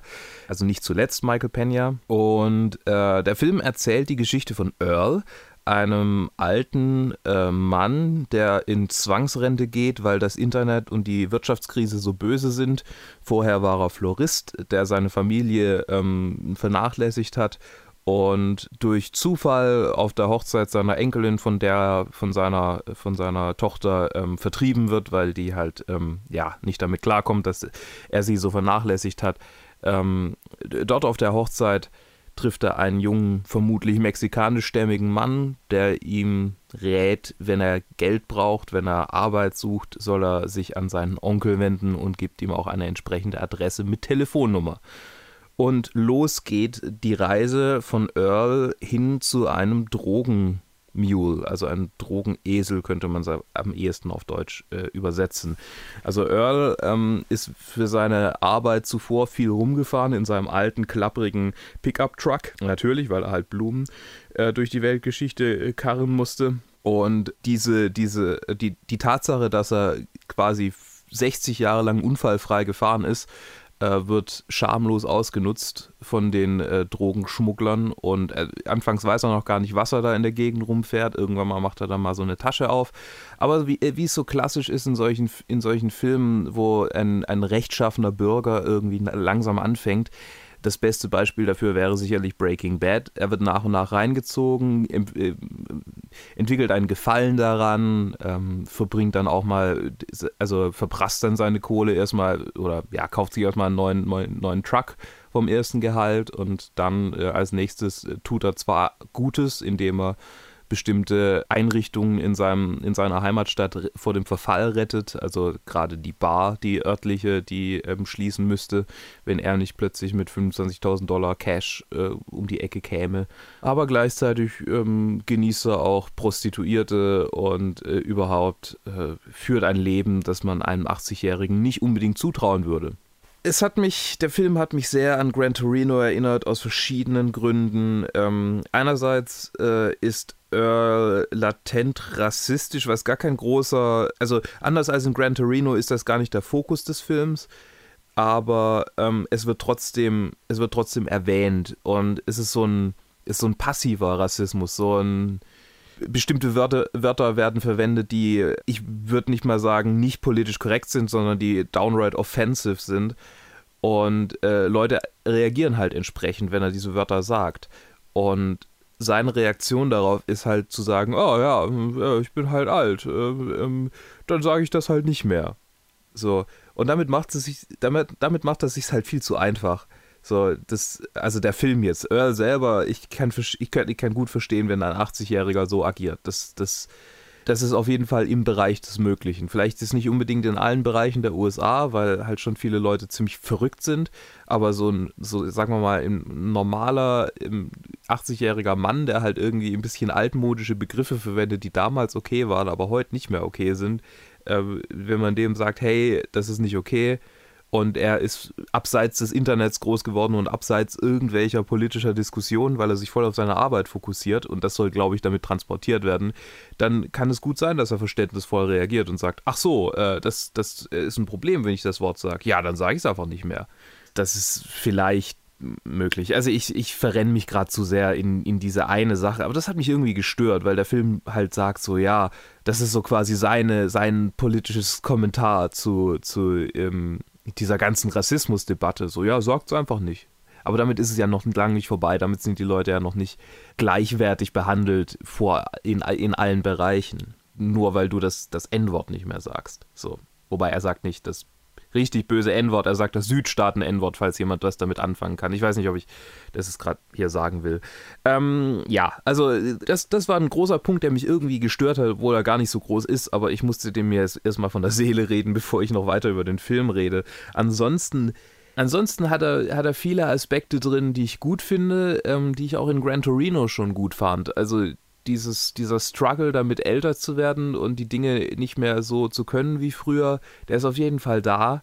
Das schöne Twist-Ende von Gran Torino, falls es irgendjemand gesehen hat, ähm, das ist leider zu missen in dem Film. Es ist alles unglaublich vorhersehbar und quasi, wenn man Breaking Bad gesehen hat, dann ist es so eins zu eins die Grundstory, nicht mal, nicht mal wirklich eins zu eins, also was die Familie angeht, kann man ausblenden, aber so quasi die der Hauptplot, nämlich seine Drogenschmuggelkarriere, die ist eins zu eins die Grundstory von, von Walter White, also von dessen Korruption hin zu einem ähm, vollauf äh, aufrichtigen Drogenschmuggler. Äh, in, in, seinem Fall Koch, im Clint Eastwoods Fall ein Drogenschmuggler. Es ist übrigens basiert auf einem echten, äh, auf einem echten Menschen, der wohl tatsächlich ein alter äh, Florist in Rente war, der äh, Drogen durch die Welt geschmuggelt hat. Also was das angeht, äh, ich weiß nicht, wie gut die es am Source Material geblieben sind. Da habe ich mich nicht damit beschäftigt, weder vorher noch nachher, weil letztendlich hat der Film mich ein wenig kalt gelassen,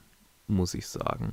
Also ich habe schon Freude gehabt an manchen Passagen. Ich habe vieles, vieles mochte ich, aber vieles war auch einfach so, äh, ja, war schon mal besser da.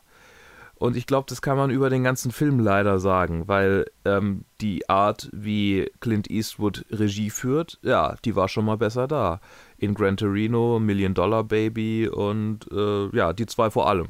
Diese Geschichte, also hier irgendwie ähm, einfacher Mann, der nie was mit dem Gesetz, nie mit dem Gesetz in Konflikt war, wird plötzlich zum, zum Drogen, naja, nicht Boss, aber halt zum Drogenschmuggler war auch schon mal da. So, es war alles irgendwie schon mal da und dann haben wir noch einen Subplot mit Bradley Cooper als DEA-Agent, der dann Earl Stone, also dem Clint Eastwood, hinterherfährt und ihn dann zufälligerweise halt irgendwie in so einem Frühstücks, äh, in so einem Diner trifft.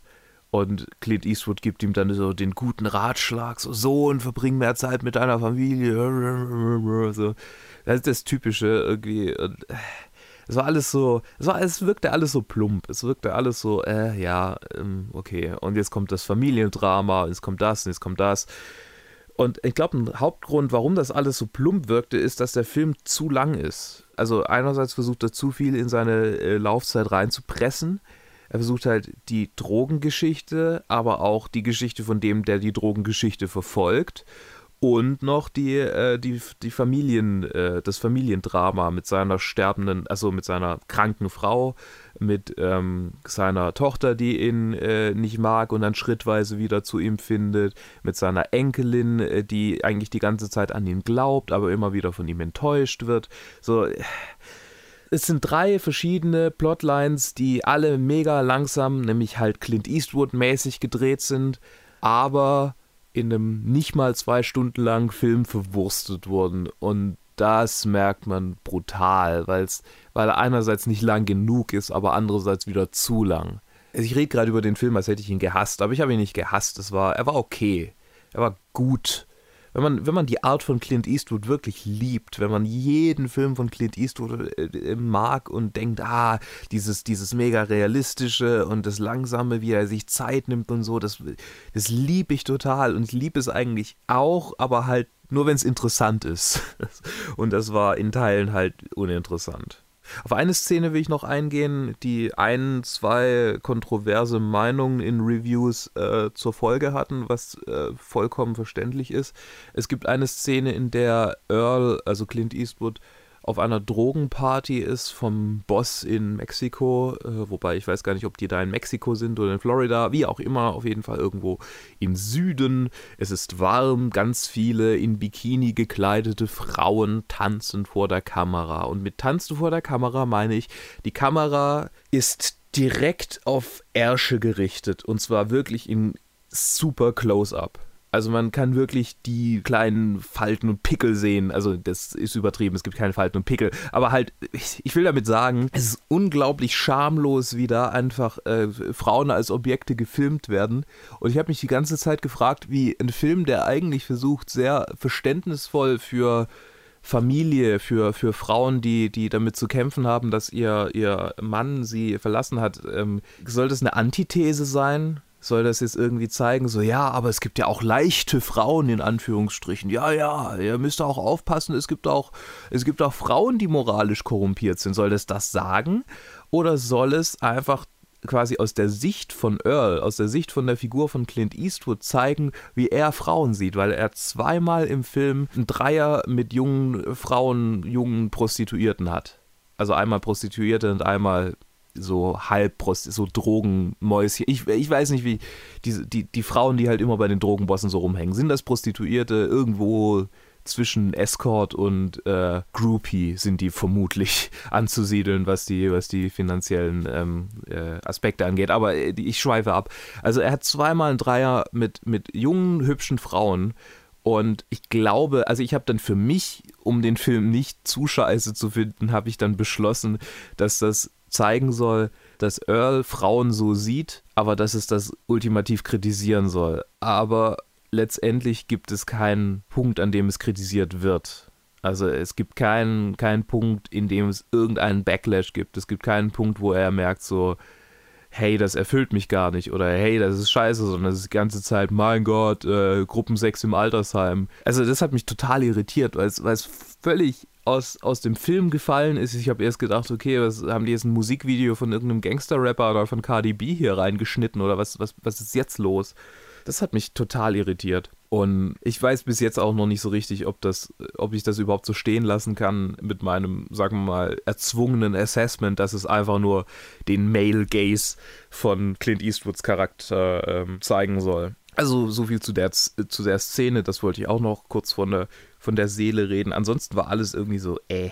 Also das sind die zwei Sachen, an denen ich mich aufgehängt habe. Zwei aktuell politische Debatten in den USA, die ähm, meiner Meinung nach entweder völlig falsch dargestellt oder halt völlig übergangen wurden. So, und das beides auch nur sehr subtil. Also nur wenn man Sachen rein interpretiert, kann man überhaupt darauf schließen, dass da vielleicht ein Kommentar zur politischen Debatte gemacht wurde. Aber vielleicht sind es auch einfach nur Szenen, die auf dumme Jokes und die auf alten Männer-Erektionen spielen. Ich weiß es nicht es ist wenig ähm, in dem Film, was, was so richtig einzigartig ist und es ist wenig in dem Film, was so richtig gut im Gedächtnis bleibt, wo man denkt, Mensch, jetzt der Film hat mein Leben verändert. Nicht, dass ich das von Gran Torino oder Million Dollar Baby wirklich so sagen würde, aber die waren schon einfach besser und haben mich mehr gepackt. Und The Mule ist einfach nur ein etwas schlechterer Abklatsch von beiden. Ich würde ihn nicht unbedingt im Kino sehen, wenn ihr meine Meinung hören wollt. Äh, die wollt ihr hören, weil ihr mir gerade zuhört, aber wenn ihr, wenn ihr, wenn ihr drauf baut, äh, auf einen Ratschlag, ob ihr den im Kino sehen sollt oder nicht. Er kommt am 31. Januar raus. Ich will ihn nicht nochmal angucken, aber wenn ihr auf so Clint Eastwood-Filme steht und überhaupt, ihr könnt von Drogenfilmen nicht genug kriegen, der hat schon die Themen, die euch interessieren. Damit leite ich über zur nächsten Review. Wir hören uns direkt wieder, aber auch mit zwei anderen. Äh, bis dann. Und da bin ich schon wieder mit einer zweiten Review diese Woche, nämlich zu Fire. Und ich bin nicht allein, das sondern habe die dritte, in der du dabei bist. Ach scheiße, stimmt. Ja, die wird ja raus. Hallo Joe. Hallo. Hallo Ted. Hey. ähm, genau, wir reden über Fire. Ähm, eine Ja. Doku von Netflix, ähm, von der ich im Vorhinein viel gehört habe. Äh, Echt? Ja, weil die, auf Letterbox, weil die auf Letterbox von, von ein paar Leuten reviewed wurde, die es im Voraus ges gesehen haben. Ah, krass. Ich, ich habe Ah. davon erst gehört, als die schon raus war. Genau. Ich habe äh, davon von- erst gehört, als der Joe gesagt hat, wer will's anschauen.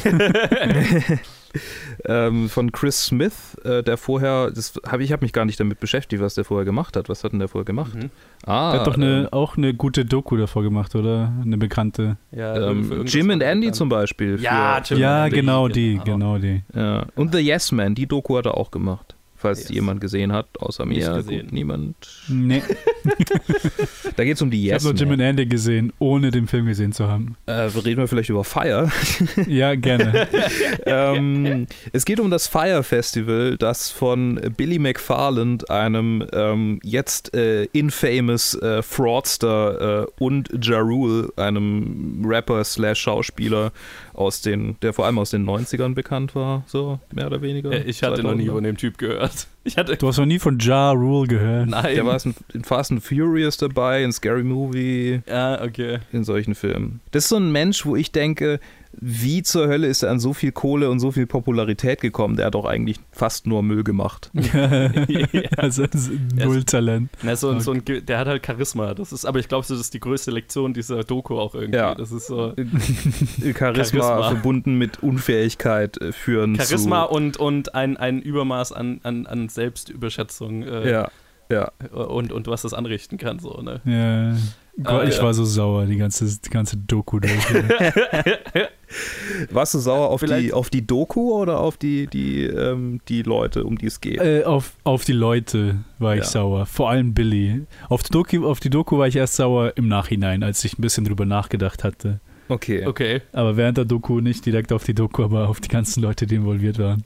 Äh, Ja. Vielleicht erzählen wir kurz, worum es geht, weil ich hatte Ja. tatsächlich von dem Fire Festival nichts gehört, Ich auch nicht. Also, bevor ich die Doku angeschaut habe. Ich weiß Soll ich dann kurz was erzählen, weil ich habe das quasi live mitgekriegt, weil es mich ah, interessiert. okay, so, ja, gut. dann gerne, ja, dann, dann Also das Fire. Festival ähm, ging damit los, dass äh, ganz viele Models auf Instagram und auch so Influencer auf Instagram eine, ein orangenes, blankes Bild gepostet haben, um auf das Fire Festival, für das Fire Festival zu werben.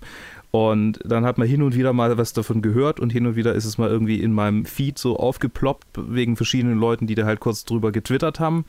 Und dann so richtig aufgeploppt ist es dann in meiner Timeline, als, äh, als es stattfand und halt wirklich alles vollkommen ein Desaster war.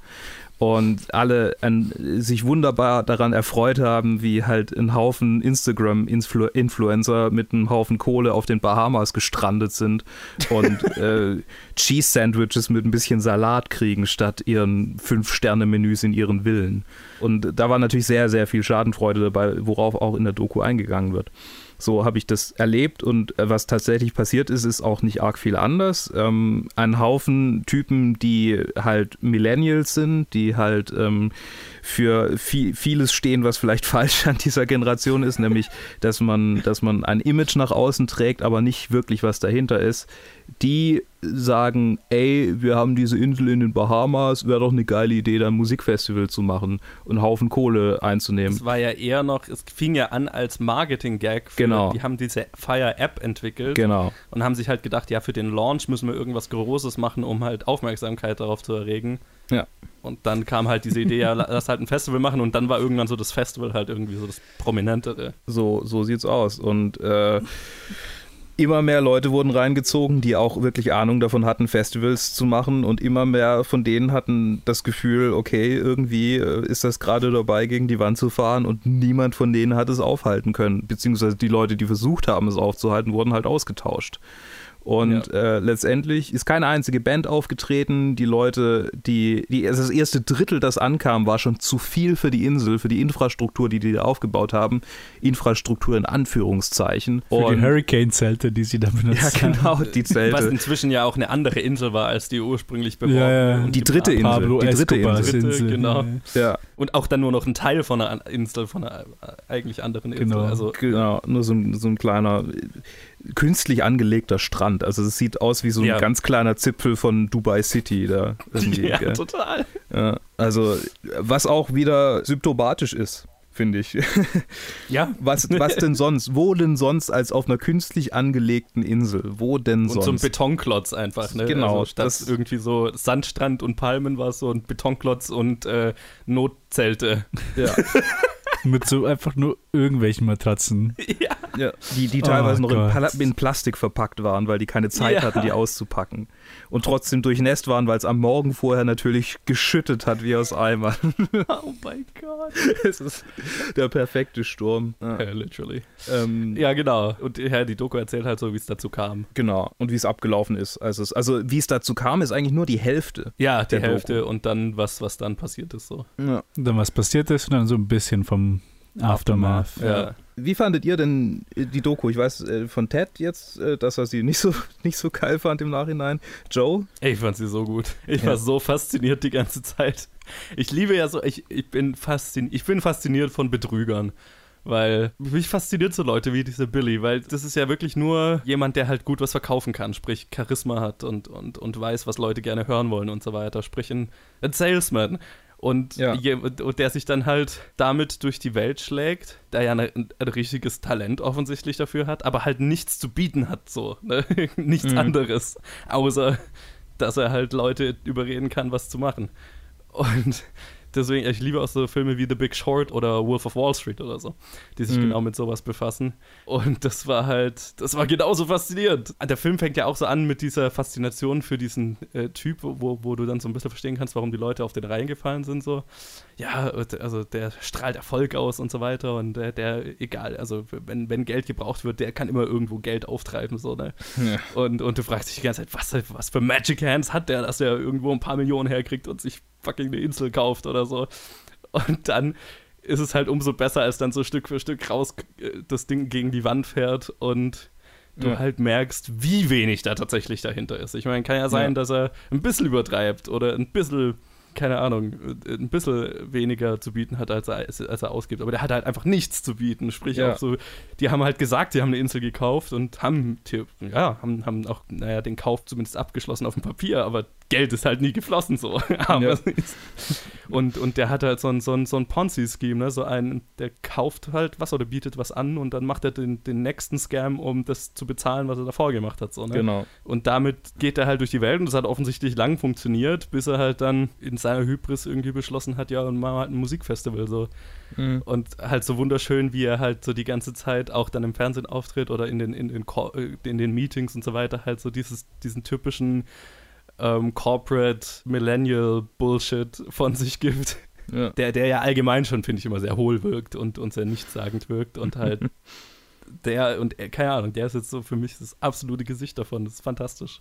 Ähm, und dann, also wird die Doku ja so ein bisschen dramatisch gegen Ende, wo du halt dann die Konsequenzen halt auch mitkriegst. Äh, die- die Leute, die halt darunter tatsächlich gelitten haben dann, ne? Also die, die lokal, vor allem die Leute vor Ort, die halt Ja. Ähm, also da massenweise gearbeitet haben und halt kein Geld dafür gesehen haben und ich halt, also ich meine, ja, man hat so ein bisschen Schadefreude auch für die, für die Leute, die da irgendwie einen Haufen Kohle dafür ausgeben und dann dahin fliegen, aber ich habe auch so für die so ein bisschen mitgefühlt, weil ich meine, klar finde ich es lächerlich, wofür die ihr Geld ausgeben, aber die Ja. haben einen Haufen Geld ausgegeben und halt, ja, haben einen Haufen Zeug, haben einen Haufen Kohle dabei verloren und es hat halt niemand irgendwas daran gewonnen. Ja, das Ende fand ich dann auch unfassbar faszinierend, so, weil der Typ ja offensichtlich nicht aufhören kann. Ja. Aber, aber ich fand's gut. Also ich fand auch gut, dass die Doku existiert, dass man, ja, dass der Typ bekannt ist. Und naja, es wird immer jemand geben, der auf ihn reinfällt. Also sind wir mal Definitiv. ehrlich. Aber halt. Ich meine, solche Leute gibt es auch wie Sand am Meer. Also es ist ja nicht nur Ja, er. genau, gibt's ja Äh, genug, ja. Von der Sorte gibt es viele und er ist halt jetzt irgendwie in Spotlight geraten, weil er halt so einen riesigen äh, Fail veranstaltet hat. Genau, ja. Der ist halt mal spektakulär aufgefallen. Ja. Also die meisten fallen ja gar nicht auf. Dann beschwert sich halt mal jemand, dass er was nicht gekriegt hat, was er bestellt hat oder so. Aber ja, faszinierend. Ich, ich, ich, war, ich war sehr begeistert. Ted, wie geht's dir? Das ist komisch da mitzuhören, weil ich mich halt überhaupt nicht so gefühlt habe. Während ich die Doku angeschaut habe, also quasi, sag ich mal, das, das erste Viertel, erste Drittel hat mich, das hat quasi äh, meine Aufmerksamkeit bekommen und ich war einfach, okay, was, in welche Richtung geht's? Weil ich wirklich nichts davon wusste Hm. Mhm. im Voraus. Also ich habe auch letztes Jahr dann, das ist letztes Jahr passiert, gell? Ja. Ich habe letztes Jahr dann nichts davon Ja. mitbekommen, überhaupt nichts. Und dann so, ja, okay, Ja Rule, bekannte Gesichter, was, was, was geht hier ab? Und dann bin ich einfach nur, wäre ich die ganze Zeit die ganze Doku, war ich einfach nur so genervt und so sauer, dass, dass sowas halt einfach passieren kann. Und mal nichts davon abgesehen, die Sache, wie der Johannes gesagt hat, halt die einzigen, die mir dann am Ende leid tun, die mir, die einzigen wirklich, die mir leid tun, sind halt die lokalen Arbeiter, die halt dann für einen Monat durchgehend 24 Stunden gearbeitet haben und dann halt keinen Penny dafür sehen. Ja. Alle anderen Leute, die da irgendwie involviert waren, gehen mir so am Arsch vorbei. Also ich, ich kann mich da nichts dazu bringen, für irgendjemanden dazu was zu fühlen. Das heißt, die ganzen fucking wealthy, wealthy äh, New Yorkers, mit denen man dann irgendwie Interviews führt und die erstens so dämlich sind, sowas, für sowas zu zahlen. Und dann, was, was hatten sie? Sie hatten ein schlechtes Abendessen und dann einmal eine Nacht im Zelt und dann keiner von denen musste sich Sorgen machen, ob er es bezahlen kann, zurückzufliegen, Naja, weil das ist ja nicht die Frage. Das stimmt ja nicht ganz. Also da gibt es ja wirklich Leute, die halt, klar, Idioten, aber wirklich Leute, die alles, was sie gehabt haben, verkauft haben, um an diesem einzigartigen Event quasi teilzunehmen. Ja, ist ja noch dümmer. Ja, Also, schon, aber kann- die haben, wie- trotz, die haben ja trotzdem einen Haufen Zeug daran verloren. Das finde ich schon krass. Ja, ganz ehrlich, die Person, die sowas macht, um an einem Festival teilzunehmen, also bitte. Ja, ich meine, das ist halt. Also wie gesagt, ich habe da überhaupt kein Verständnis für. Wir haben wahrscheinlich gedacht, das wird das neue Woodstock. Ja, ja, voll, also, klar. Klar, aber ist keine Ahnung. Also, Ja, also. also ich verstehe, was, was der Johannes sagen will, aber das, für mich sehe ich das nicht als Argument, dass mir jemandem das leid tun soll. Und dann halt, was mir erst im Nachhinein dann aufge aufgefallen ist, wieso, wieso ich die Doku nicht so mag, ist, dass die ganzen Leute, die involviert waren, also die dann interviewt wurden, die dann immer nach und nach alles auf Billy schieben, als ob sie überhaupt keine Möglichkeit gehabt hätten, irgendwie das zu beeinflussen. Oder als ob sie die ganze Zeit überhaupt keine Ahnung gehabt hätten, was passiert ist. Ja. Hat mich so genervt, dieses One-Man Does It All Scheme, als ob der nicht Dutzende Enabler gebraucht hätte, um das zu machen, das, was er gemacht hat.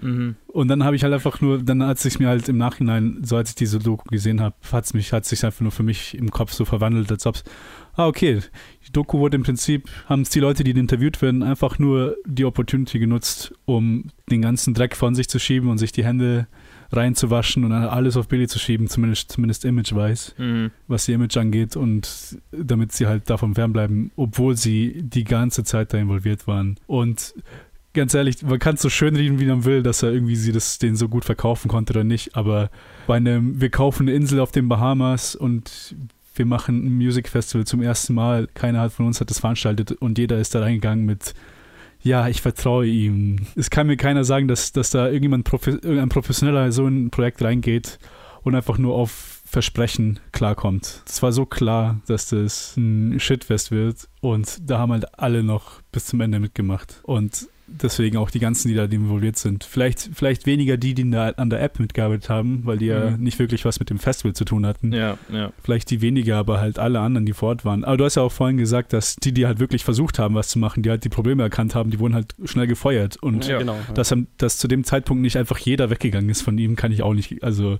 das, die einzigen Leute, die geblieben sind, sind halt nur wegen der Kohle geblieben und nicht irgendwie, oh, das ist eine Vision, die wir haben, weil es halt kompletter Bullshit war. Für mich hat es dann so einen zynischen Charakter angenommen, die ganze, ganze Doku und deswegen kann ich sie irgendwie nicht in einem guten Licht mehr sehen. Also mir hat es überhaupt, also im Nachhinein, wenn ich meine Erfahrung anschaue, ist so, ja, okay, ich war die ganze Zeit über genervt. Und im Nachhinein war ich noch zynisch drüber. Also kann- sehe ich mich nicht wirklich. Also es ist nicht wirklich quasi. Ich habe vor kurzem eine andere Doku gesehen, die mir der Johannes empfohlen hat und die fand ich super. Und das waren irgendwie sechs Stunden oder so von diese Wild Wild Country. Ah, ja, ja. Und dann das, dann habe ich die angeschaut und ich so, ah, die hat mir, die hat mir kein einzig gutes Gefühl gegeben. Okay. Nicht mal Schadenfreude. Ja. Weil ich war irgendwie nicht schadenfroh, sondern einfach nur, was denn das? Also genervt von reichen Leuten. Okay. Ich bin irgendwo zwischen euch. Ich glaube, mich, mich hat auch vieles genervt an diesen, an diesen Menschen, die da, die da äh, alle irgendwie involviert waren, die, das, die teilgenommen haben, aber auch die, die es organisiert haben. Aber gleichzeitig glaube ich, dass ich eine so zynische Welthaltung habe. Ich habe mich, ich hab mich schon dran gefreut. Keine Ahnung, dass. Äh, ich weiß nicht, ob es Freude war. Man, man sieht, wie ein Autounfall passiert, aber in Zeitlupe. Ja, genau. So, und so hat sich das die ganze Zeit angefühlt. So, mein Gott, wie, wie, wie so Fassungs, absolute Fassungslosigkeit. Es ist so, Ja. wie wenn ich auf der Arbeit ähm, mit Kollegen über einen sehr komplizierten Klienten rede, der mir seine Straftaten erzählt hat und dann wirklich die Straftaten nach und nach aufgedröselt wird. Und ich denke mir, mein Gott, wie doof, wie doof war der, dass er jetzt dahin gegangen ist und dass er dann sich da noch darauf eingelassen hat und so, mein Gott, wie blöd.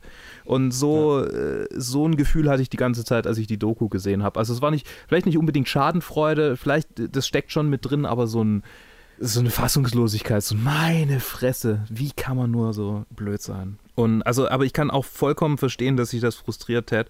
Wäre ich ein besserer Mensch, hätte es mich vielleicht auch frustriert. Ja, ich weiß nicht.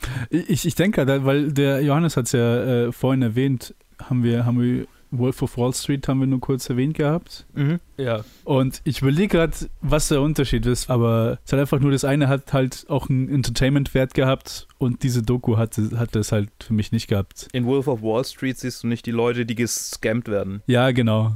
Ja, das stimmt. Das ist wahrscheinlich der man Unterschied. Das ist nicht die Auswirkung davon. Ja, Man, sieht- man sieht nur den Exzess und Ja. dann am Ende quasi hat es dieselbe Message, ja. so wie es weggeht. Weil das Ende hat mich auch so genervt. Oh Gott. Äh, es wurden irgendwie nur zwei Leute interviewt, die, die wirklich Tickets gekauft haben, die dann Ja. dort waren. Ja. Und beide waren irgendwie so, oh Gott, eure Eltern sind einfach irgendwelche reichen Wall Street-Leute, die halt wirklich einfach nur Geld reingeschoben haben, bis zum geht nicht mehr. Oder sie sind selber reiche Wall Street-Leute. Der Typ mit wenig Oder Haare, selber. das, der könnte auch schon. Ja, ja, ja, stimmt. Aber vor allem der dann so, ja, und dann habe ich, dann hat er am Ende angezeigt und ihm wurden 5 Millionen Dollar Die er bis heute nicht gekriegt hat. für einen schlechten Abend. Ja, aber trotzdem, Ja. ach, keine Ahnung. Aber das Schlimmste für mich war dann am Ende, irgendwie hatten sie so ein, nicht sentimental, aber so ein, sie hatten so ein Upbeat-Ende. Das hatten so ein Upbeat-Ende, wo irgendwie so zwei Leute sagen so, ja, und mal schauen, was so die Zukunft noch hält für Billy McFarlane. Also quasi so ein Zeichen, ah, der macht doch, der wird in sechs Jahren, wenn er rauskommt, oder wenn er halt dann rauskommt, weil es wahrscheinlich weniger als sechs Jahren sein wird, Ja, wird er einfach genau das Gleiche wieder machen. Und wir wissen, dass das passiert und das ist einfach so, wie es ist. Und wir können nichts daran ändern, weil das System, in dem wir leben, halt so ist. Und, ah, Ja. das hat mich so genervt. Und diese, diese, dieses Upbeat-Ende war direkt, nachdem man quasi noch über, über die lokalen Arbeiter geredet hat und wie sie alle nicht bezahlt wurden und wie die, ich weiß nicht, ob das die Bürgermeisterin war oder sonst was. Die die, hatte doch nur da so ein Restaurant oder sowas, oder? oder, also sie hat, ich glaube, sie hat im Restaurant mitgeholfen. Ich, ich glaube, sie war irgendwie irgendwas. Nee, ihr gehört das Restaurant. Ihr gehört das die musste, Ah, die musste ja so. die ganzen Leute bezahlen. Die Ja. hat ja dann am Ende das Geld nicht. Die ist Ja, ja die, ja, die genau, am weil- meisten verloren hat. im viel Prinzip Schulden dran. deswegen jetzt. Ja, Ja. genau. Und dann halt eins und dann zum nächsten und dann, Ja. oh Gott. Ich habe die Doku ein zweites Mal angeguckt, nachdem du geschrieben hast, äh, du fandst das Ende upbeat und ich habe ich hab danach gesucht, aber für mich war das nicht so. Also für, Für mich, mich war das nicht, ähm, für mich war die Message vom Ende, dieser Billy hat wahnsinnig Schiss vorm Knast und jetzt ist er im Knast und mein Gott, wer weiß, was das jetzt, was das jetzt mit ihm macht. Was, Ja. Wer weiß, wie der jetzt da rauskommt. Nämlich, klar, der wird jetzt nicht im, im übelsten Knast irgendwie landen, weil er ist ein Wirtschaftsverbrecher, der noch dazu weiß und reich ist oder zumindest von Ja. reichen Eltern kommt. Aber nichtsdestotrotz, die Tatsache, fünf Jahre lang eingesperrt zu sein und auch richtig eingesperrt zu sein, das, das macht schon was mit einem. Egal, ob das Ja. ein guter Knast ist oder ein schlechter Knast. Und so habe ich das Ende für mich interpretiert. Aber ich kann auch sehen, dass, es, dass, man, dass man ihn gern noch mehr leiden sehen würde. Oder halt irgendwie noch größere Auswirkungen, vor allem positive, irgendwie einen positiven Turn für die Leute, die drunter, die, die wirklich drunter gelitten haben, die, deren finanzielle Existenz dadurch ruiniert wurde. Aber das ist ja auch irgendwie der Sinn der Doku, zu zeigen, dass der Typ halt, klar, der, ist- der landet im Knast und so weiter, aber fünf Jahre, also ich meine, der wird auch danach weitermachen. Also das ist ja, das ist ja der, das ist halt ja der Witz. Betrüger. Also die Betrügerseelen kannst du nicht, kannst du nicht bekehren. Genau, das, solche Leute gab es schon immer, wird es immer geben und das ist ja, das, das soll ja kein positives Ende sein, finde ich. Das ist halt so, ja, und was ist das Ende vom Lied? Am meisten haben die Leute vor Ort verloren und der Rest ist so blaues Auge. Das ist ja nicht ein positives Ende, das ist ja so ein, ähm, Vielleicht hat ja, Ja, jemand ein so- GoFundMe für die Leute vor Ort gemacht. Ja, da hätte mich auch noch, da hätte mich noch so ein bisschen mehr Infos, Infos interessiert. Ganz, e- wer, was, was die wer vielleicht für Möglichkeiten haben oder, oder ob es da Möglichkeiten gibt für die, auch eine Klage zu erheben, das gibt es garantiert. Aber weil das war's, wurde so ein bisschen stehen gelassen, ohne, ohne weitere Infos, weil wir wissen, was Billy die nächsten fünf Jahre macht, aber was die die nächsten fünf Jahre machen, wissen wir nicht. Fand ich so ein bisschen schade. Da hätte mich mehr Infos interessiert. Mhm. Ja, ich weiß nicht. Für mich war es halt Upbeat, weil es halt diese zwei Leute waren, die gesagt haben, ja, der wird sich halt nie ändern. Und jetzt, und jetzt ist es halt Knast. Und dann musste ich halt wirklich, wie, wie ich vorhin erwähnt habe, ich musste halt am Wolf von Wall Street denken, an das Ende, wo er einfach nur im Knast in Aufführungszeichen irgendwie Tennis spielt und Ja. Mhm. einfach sein Leben chillt. Ja, genau. so, ja. Aber das, ja. Ich meine, der, der, das ist Ich ja nehme so das halt nicht der- ernst. Also, dieser, dieser Billy ist ja auch so, das ist ja der voll Narzisst, ist ja der voll. Ich glaube nicht, dass der überhaupt irgendwas anderes könnte. So, ne? Das ist so. Ja. Ja, es ist unglaublich, weil es wird halt so dargestellt, als ob er, als ob der Billy der größte Schurke wäre und halt absolut niemand irgendwie durchblicken könnte, was für ein Dreck er gehabt hat. Aber man, man muss, man hätte einfach nur auf seine vor, vorherige Firma schauen sollen, die einfach nur Metall-Kreditkarten Ja, ja gegeben ein hat. Ja, die war ja im Erfolg Ja, zu dem Zeitpunkt wussten wir Nur halt auch bis, nicht, nur bis die Leute dann ist. gesagt haben, ja, genau, ja, das, das, kannst, du- halt. kannst du nicht wissen. Wenn er noch nie davor irgendwie im Knast war oder einen Track Record hat, dann kannst du es ja nicht nachvollziehen. Ja, nee, Und, nee. äh, äh, solche Leute, also ich kenne Wir. solche Leute, die halt so gute Verkäufer sind. Das ist halt, den, den frisst du alles aus der Hand. Das ist, äh, das ist ja, das, das ist ja der Witz. Die meisten fressen denen alles aus der Hand. Äh, Die meisten, klar. Nee, nee, nicht jeder. Nee, das, ist ja, Gottes das Willen. das, was mich so wundert, dass halt, ich, ich rede ja nicht von irgendwie der Durchschnittsperson oder den Leuten, die die Tickets gekauft haben, sondern dass irgendwie so Investoren, die, Mitarbeiter. Millionen weggeben ja, auch, können, klar, natürlich. einfach weil die- sagen, Das sind ja auch Menschen. Das sind ja auch Ja, Menschen. das sind auch nur ja- Menschen, die suchen auch nur die, die, die, die, die, da diese Frau, die ihn enabled hat die ganze Zeit. Ich bin, mir, ich bin mir sicher, die hat keine Ahnung gehabt, dass sie um ihr Geld betrogen wird, sondern die hat halt geglaubt, boah, sie hat den nächsten Mark Zuckerberg da Ja. an der Hand. Und genauso konnte er sich ja auch verkaufen. Ach Gott, Und, und die, die hat auch nur Hoffnung reingesteckt, boah, ich habe den neuen Mark Zuckerberg entdeckt und ich habe da so ein geiles Talent, das muss ich fördern. Ja. Und ähm, mit, aus dem kann ich noch richtig was machen und, und so. Und die ist ja auch um ihr Geld betrogen worden. Klar, die, die hat es ein bisschen angenehmer, aber. Ja, nee, aber das, ist ja- das, das ist ja die. Sache, weil äh, ich, kann- ich, ich ich kann schon sehen, aber es war ja bis zum, bis zum Schluss war es ja immer so, dass er immer mehr Geld dazugeholt hat. Ja. Oder zumindest so getan hat, als ob, weil ausbezahlt wurde sowieso nichts. Naja, der hat ja schon Geld ran geschafft, aber halt. Ähm, aber dass halt das keiner. nur, um die bereits entstandenen Kosten zu decken. Ja, ja, aber Ähm, dass halt keiner von den Investoren irgendwie ein genaueres Auge drauflegen wollte oder jemanden dahin geschickt hat. Vor, äh, vor allem die Frau, die halt dann so halt zuerst drei Millionen noch mehr Mhm. da reinschiebt und dann einfach nur auf sein Wort glaubt. Aber halt sieben, achtstellige. Also das, das, ist ja, das ist ja, wie das funktioniert. Also, wenn du so ein Angel-Investor bist, der halt in, in Ideen investiert, dann hast du ja einfach auch nichts anderes, worein du investieren kannst. Und da, ja, da, da, da bist eh davon, gehst davon aus, dass du einen bestimmten Prozentsatz an Geld sowieso immer verlierst. Ja, ja, klar. Ich, ich fand es einfach nur komisch, dass halt kein, kein Oversight da war von den Investoren. Das ist halt so, Ja, wie kann man ich- mit so viel Geld umgehen verstehen. und einfach nur sagen, ja, okay, der ist so charismatisch. da hau ich ihm jetzt einfach nur so viel. Ja, der hat halt den, der hat eine Idee verkauft. Der hat eine Idee den Investoren verkauft, der hat den Leuten eine Idee verkauft, die da hingeflogen sind. Aber das, das ist für mich auch die Kernaussage dieser ganzen Doku, dieses, diese ganze Influencer- ähm, Kultur, die halt nur ein, ein, ein, ein schönes Bild ist, ohne irgendwas dahinter. So dieses, das Einzige, was Billy ja wirklich kann, ist Marketing. Und da hat er jetzt halt tatsächlich, ist er halt an ein, hat er sich an ein Projekt gemacht, wo halt mehr da sein müsste als Marketing. Mit seiner komischen Kreditkarte da, da, da kannst du es lang machen, wo es einfach nur Marketing ist, weil da hast du irgendwie ein Produkt, wo sich Leute cool fühlen können, weil sie diese Kreditkarte haben und den ganzen Scheiß. Aber wenn du halt ein Festival organisieren musst, dann musst du halt auch ein Festival organisieren. Ja. Ja, da ist er halt mit seiner Selbstüberschätzung halt voll gegen die Wand gefahren das erste Mal. Ja. Wo wir es gerade von Billy hatten, wir können noch ganz kurz ansprechen, dass es auch eine Hulu-Dokumentation gibt, in der Billy Oh ja. selber ähm, interviewt wird. Ähm, da kann ich kurz die Geschichte zu erzählen, wie das Ja. kam, dass zwei Dokus quasi parallel veröffentlicht wurden. Meines Wissens nach ist es so gelaufen, dass Netflix irgendwie diese, diesen Filmemacher damit beauftragt hat, diese Doku zu machen und Netflix hat ein Veröffentlichungsdatum angekündigt, hey, wir, wir produzieren die Fire-Doku und zu dem und dem Tag kommt sie raus Mhm. und Hulu hat quasi still und heimlich ihre eigene Doku gemacht und halt zwei Tage vor dem Netflix-Release-Date rausgehauen. Junge. oh und die Gott. haben halt, die haben Billy in der Doku drin, aber die haben den auch eine ganze Stange Geld bezahlt, dass er die Interviews macht. Natürlich, natürlich. Logisch, sonst macht das ja auch nicht. Ist ja gut, äh, ist, ja, ist, ja, ist ja logisch. Oh ähm, Gott. deswegen, mich würde die Hulu-Doku interessieren, aber das können wir halt in Deutschland nicht anschauen, weil die, die gibt es hier halt nicht.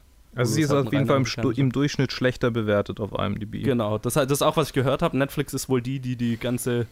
Also der Inhalt ist ähnlich, logischerweise. Okay. Ähm, Netflix macht, wo ist wohl mehr auf die Chronologie gelegt und Hulu mehr auf die Leute dahinter, weil die halt tatsächlich Billy da im Interview haben und der halt anscheinend. Also das Interview mit dem muss wohl interessant sein, weil der halt keine Einsicht hat und noch glaubt, der hätte irgendwie was geschaffen und halt immer noch genauso tickt, wie er davor getickt hat. So. Ja, vielleicht kommt er Unglaublich. irgendwie mal in Deutschland raus. Das würde mich schon interessieren auch. Würde mich auch interessieren. Also, was ich gehört habe, ist, die, die beste Doku ist die Kombination aus beiden.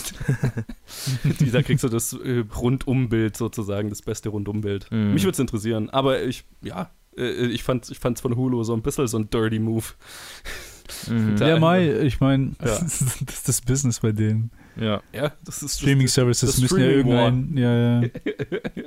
Aber Ah, halt, Gott. da haben sie sich halt auch irgendwie ins eigene Bein geschossen, ne? Weil, also ich meine, ich, naja, wobei, die haben die Aufmerksamkeit bekommen und bestimmt viel Traction, aber halt am Ende Netflix ist halt ein weltweiter Dienst und dann, wenn die Netflix-Doku halt rauskommt, dann redet halt irgendwann nur noch jeder über die Netflix-Doku. Ja. Und Hulu, ich, glaub, ich glaube, die Marketingstrategie, die Hulu halt gefahren ist, ist, hey, wenn wir das machen, dann reden die Leute drüber, wie es zwei Dokus gibt und dann wollen alle beide sehen. So. Ja. Ja, keiner das ist die einzige Chance, die wir Subscription, haben. um eine Doku anzuschauen. Ja, weil sonst ist halt Netflix der Juggernaut mit, mit halt Ja, ja. hunderten Millionen mehr Subscribern und hat halt, äh, ja, hätte halt die Hulu-Doku, wenn die jetzt ein halbes Jahr später gekommen wäre, gecrushed. Ja. Das ist ja die Sache, ja. Das ist so brutal irgendwie. Ich habe, ich, vielleicht, das ist jetzt zu, das, ich hole glaube ich so weit aus, aber ich habe vor einiger Zeit das Buch gelesen Homo Deus.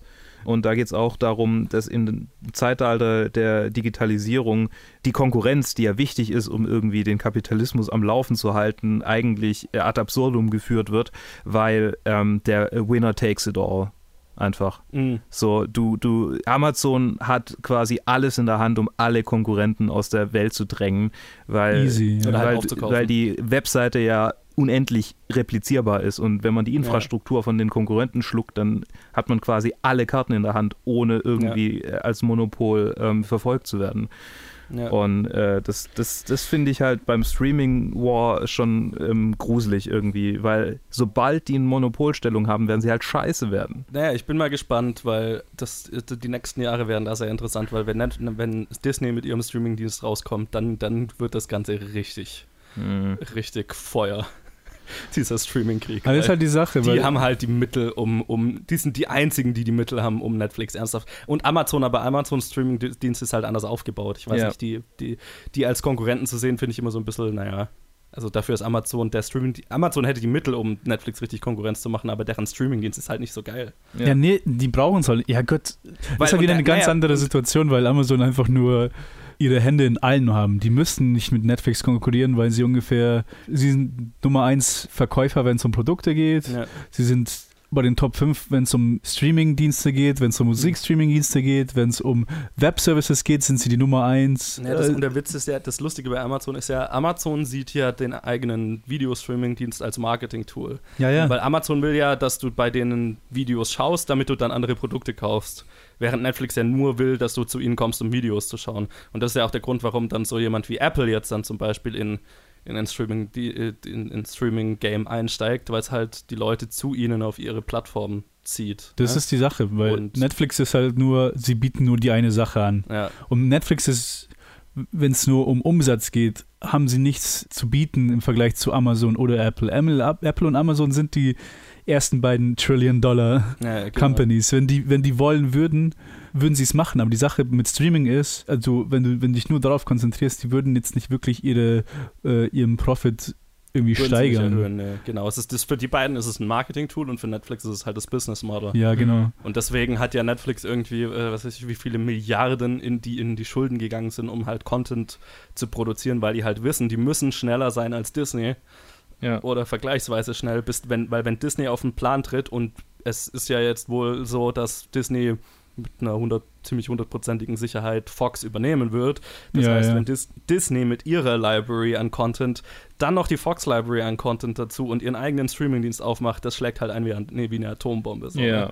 Und ähm, da muss Net, deswegen fährt jetzt Netflix so knallhart die Strecke, die Schiene, dass sie halt Eigencontent, Eigencontent, Eigencontent, dass sie unabhängig sind von anderen Mhm. und halt, um dann, wenn die auf den Plan treten, so viel eigenen Content haben, den Leute lieben, dass sie, dass sie die Leute bei sich behalten. So, ne? Ja, aber Das ich sehe da eine düstere Zukunft für Netflix, weil das, was sie selber produzieren, das Ratio von gut zu schlecht ist nicht, ist nicht gut genug für mich, wenn es einen besseren Service gibt, der mehr anbietet. Das wird das Weil quasi ich ich werd nicht zwei Services gleichzeitig bezahlen. Amazon habe ich, also Prime schaue ich, weil mein Vater das hat. Mhm. Netflix teile ich, mich, teile ich mir mit gefühlt 20 Leuten.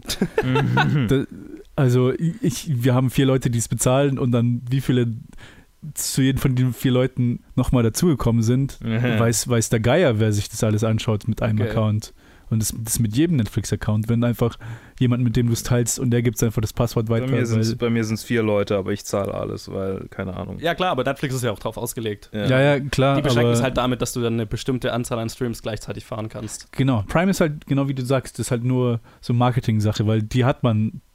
Ein Haushalt hat Prime. Das heißt, ein Haushalt hat den Streaming-Service, Ja. ohne irgendwie groß drüber nachzudenken. Ja. Aber wenn wirklich eine, ein starker Konkurrent kommen. Wenn Disney wirklich eine weit bessere Auswahl hat aus, als Netflix, dann ist vorbei. Ich glaube nicht, dass es Netflix vorbei ist. Ich glaube dann Ja, nicht dann vorbei, aber es das, das wird dann, das wird dann, Dann- halt dann- bergab gehen und dann wird es halt Mhm. ein langsamer Tod, würde ich mal sagen. Glaube ich nicht. Also ich glaube, dann wird der Krieg eher in die Richtung gehen, dass Netflix sich zum Beispiel von Apple kaufen lässt.